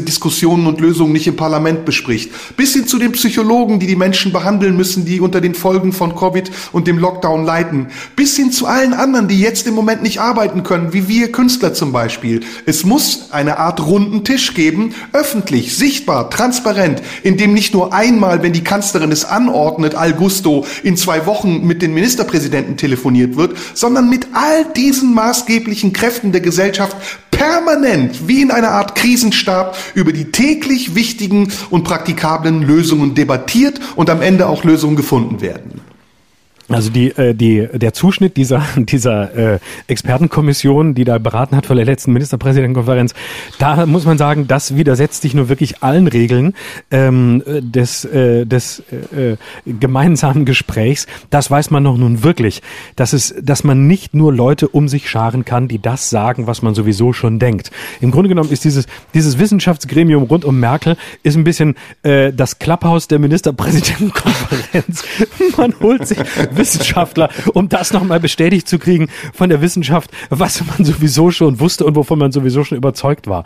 Und ja, ja. es müssen, abgesehen davon, dass natürlich in so ein Gremium äh, äh, so ein Virologe wie Klaus Stör gehört, der einen ganz anderen Ansatz hat. Und zwar nicht, weil ich den zwangsläufig gut finde, sondern einfach nur, weil er seriös ist, weil er eine Stimme ist und weil er aus einer anderen Perspektive kommt. Ganz abgesehen davon, dass da natürlich Soziologen an den Tisch gehören, dass da, ähm, dass da, dass da Psychologen in viel größerer Zahl äh, an den Tisch gehören, dass da äh, Philosophen hingehören, Künstler, äh, alles, dass wenn ein Expertengremium, dann doch wenigstens so. Ich meine, ganz ehrlich, da ist Armin Laschet mit seinem Gremium weiter. Ähm, ja. Da sitzen, da, da, das ist sehr ausgewogen besetzt. Der lässt sich, der lässt da Widerspruch zu. Da sitzen Leute drin, die sind überhaupt nicht auf seiner Linie. Und ähm, das weiß man doch nur wirklich auch auf, aus, aus jedem Gespräch, dass man aus jedem sogenannten Brainstorming-Gespräch weiß man, es kommt dann nichts dabei raus, wenn da nur Leute sitzen, die sich einig sind und die sowieso schon wissen, was sie anschließend machen wollen. Und dann die leeren Versprechungen. Wo ist die Novemberhilfe? Wo ist die Dezemberhilfe? Wann kommt die? Ne? Es wird gesagt, ja, wir werden jetzt großzügig verteilen. Die Bazooka wird rausgeholt. Nichts. Es ist nichts passiert in den letzten, wir haben jetzt Ende Januar. Die, der erste Teil der Novemberhilfe ist Anfang Dezember, Mitte Dezember geflossen. Wie sollen die Leute das überleben, die massive Ausfälle haben? Wie sollen die durch diese Krise kommen? Guck dir die Gastronomen an, die seit Monaten keinen Pfennig Geld verdienen. Und die Regierung sitzt da, einmal in zwei Wochen gibt's eine Pressekonferenz, dann geht's immer nur um die Verschärfung der Maßnahmen und dann sagt ein anderer Teil noch die Lockerung der Maßnahmen und dann ist das Ding durch und sie haben das Gefühl, sie seien im Gleichgewicht und würden der Krise adäquat begegnen. Das ist aber nicht so. Und wenn es irgendetwas gibt, was jetzt passieren muss, kann ich es nur noch mal wiederholen. Wir brauchen schnell konstruktive Lösungen. Ein Teil der praktikablen Lösungen habe ich genannt, aber das andere, das Wirtschaftliche, das kommt ja noch oben drauf. Also wir können zum Beispiel diesen Leuten, die angewiesen sind auf diese, auf diese November- und Dezemberhilfen, nicht noch länger verwehren, auf das Geld Geld zu verzichten, weil sie schon über das Existenzminimum, unter dem Existenzminimum sind und irgendwann wahrscheinlich es gar nicht mehr überleben werden. Und was dann an Belastung auf den Staat zukommt, weil Leute zu Hartz-IV-Empfängern werden, die Arbeitslosigkeit massiv steigen wird, etc., etc., etc., das kannst du jetzt noch gar nicht malen, so schwarz sieht das aus. Ich kriege jetzt immer mehr mit äh, im entfernten Bekanntenkreis, dass es sehr viele Leute gibt, interessanterweise vor allem und nicht überraschenderweise aus im weitesten Sinne unserem Feld, nämlich dem, dem äh, künstlerischen Feld, ähm, die jetzt, äh, die wirklich jetzt andere Berufe ergreifen. Also irgendwelche Leute, die vorher aufgetreten sind. Ähm, ich habe jetzt von mehreren gehört, die ähm, umschulen auf ähm, U-Bahn-Fahrer, beispielsweise in Berlin bei der BVG. Wo sie sagen, ich weiß nicht, wann ich jemals wieder ähm, mein, meinen Job machen kann, auftreten kann äh, und und äh, irgendwie äh, abends äh, live vor Leuten sein kann. Das sind keine Kabarettisten in dem Fall, sondern oder Komiker, sondern aus einem anderen Feld. Aber die sagen, ich werde lieber U-Bahn-Fahrer, weil ich sowieso nicht weiß, ob ich jemals wieder überleben kann. Also ähm, selbst der Punkt, wo man lange sagte, na ja, gut, die Kulturszene ist jetzt nicht so easy. Man muss hoffen, dass die Veranstalter überleben, aber die Künstler sind ja nicht weg. Die Künstler machen ja weiter. Also die, die haben ja gar keine andere Chance. Äh, doch, es könnte auch sein, dass es einfach bedeutend weniger Leute gibt, die, ähm, die, die, die das machen, die, die die Gedanken formulieren oder ähm, den, den künstlerischen Akt vollziehen, der für diese Gesellschaft letztlich wie eine, wie eine Lunge ist ähm, zum, zum Durchatmen. Die das ja, einfach und null Bewegung. Sagen, und ja. Und null Bewegung. Ja, ne? Also statt nicht irgendwie genau. mal sich an den Tisch setzen und sagen, komm, äh, wer eine Veranstaltung machen will, der kriegt von uns 150 äh, Schnelltests, meinetwegen für die Hälfte des Preises, kann er ja gerne auf die Eintrittskarte draufschlagen. Dann werden die Leute 15 Minuten vor Beginn alle getestet, dann kannst du 100, 120 Leute in so einen Saal setzen, ohne Angst haben zu müssen. Natürlich, ja, also das würde ja Lösungen. alles längst gehen. Ja klar, das würde ja alles klappen, aber äh, und gerade diese Schnelltests ist, es bleibt, äh, es bleibt ein ganz großes, es bleibt ein ganz großes Rätsel. Das ja. einzig Gute ist, dass Jens Spahn jetzt das Gesicht zeigt, von dem ich schon immer wusste, dass es seines ist. Ja. Nämlich das eines hochautoritären, aber am Ende inkompetenten Krisenmanagers, der dann gut ist, wenn er Top-Down machen kann, nämlich äh, in dieser Söderhaftigkeit sagen, was alles nicht geht, was alles eingeschränkt und dicht gemacht werden muss, was ab sofort ähm, verboten ist und wo man nicht mehr hingehen darf und was man nicht machen kann. Das ist er, das kann er. Aber wirkliches Krisenmanagement, also jetzt, wo es drauf ankäme, nicht nur ähm, den Impfstoff nicht oder zu wenig bestellen, sondern das zu orchestrieren als wirklich demokratischen Akt und zu überlegen, wer wird wird wann wie geimpft, wie kriegen, was ist eine gute Impfstrategie. Also letztlich ähm, sozusagen das mitteleuropäische Israel zu werden, was möglich wäre, ähm, da scheitert er komplett. Und da lässt er wirklich, um das in dieser Zeit etwas abgedroschene Bild zu verwenden, die Maske fallen. Jetzt haben wir wieder total viel gelabert. Ähm, Dabei wolltest du doch schweigen heute. Ja, ich habe gelegentlich gar nichts mehr sagen, Stille. Ja, ja, gelegentlich. Ja, dann hab ich Wir sagen jetzt beide nichts mehr. Wir geben uns beide die Hand und springen äh, in den Pool des Konservatismus. Wir werden reaktionär und ähm, unser mhm. großes Vorbild wird Dieter N. aus R. Und wir freuen uns über jegliche Form von Shitstorm, Beschwerde, konstruktive Kritik nicht so sehr, aber eher so genau. gejammert. Ne? Und danke, dass du da warst, Florian. Schön, ja. dass du da warst. Hab eine schöne Woche. Ähm, entspann dich und ich wünsche dir ganz viele stille Stunden ähm, im, im Schweigen. Ähm, das wünsche ich dir. Da sage ich jetzt nichts mehr zu. Gut so. Küsschen. Tschüss.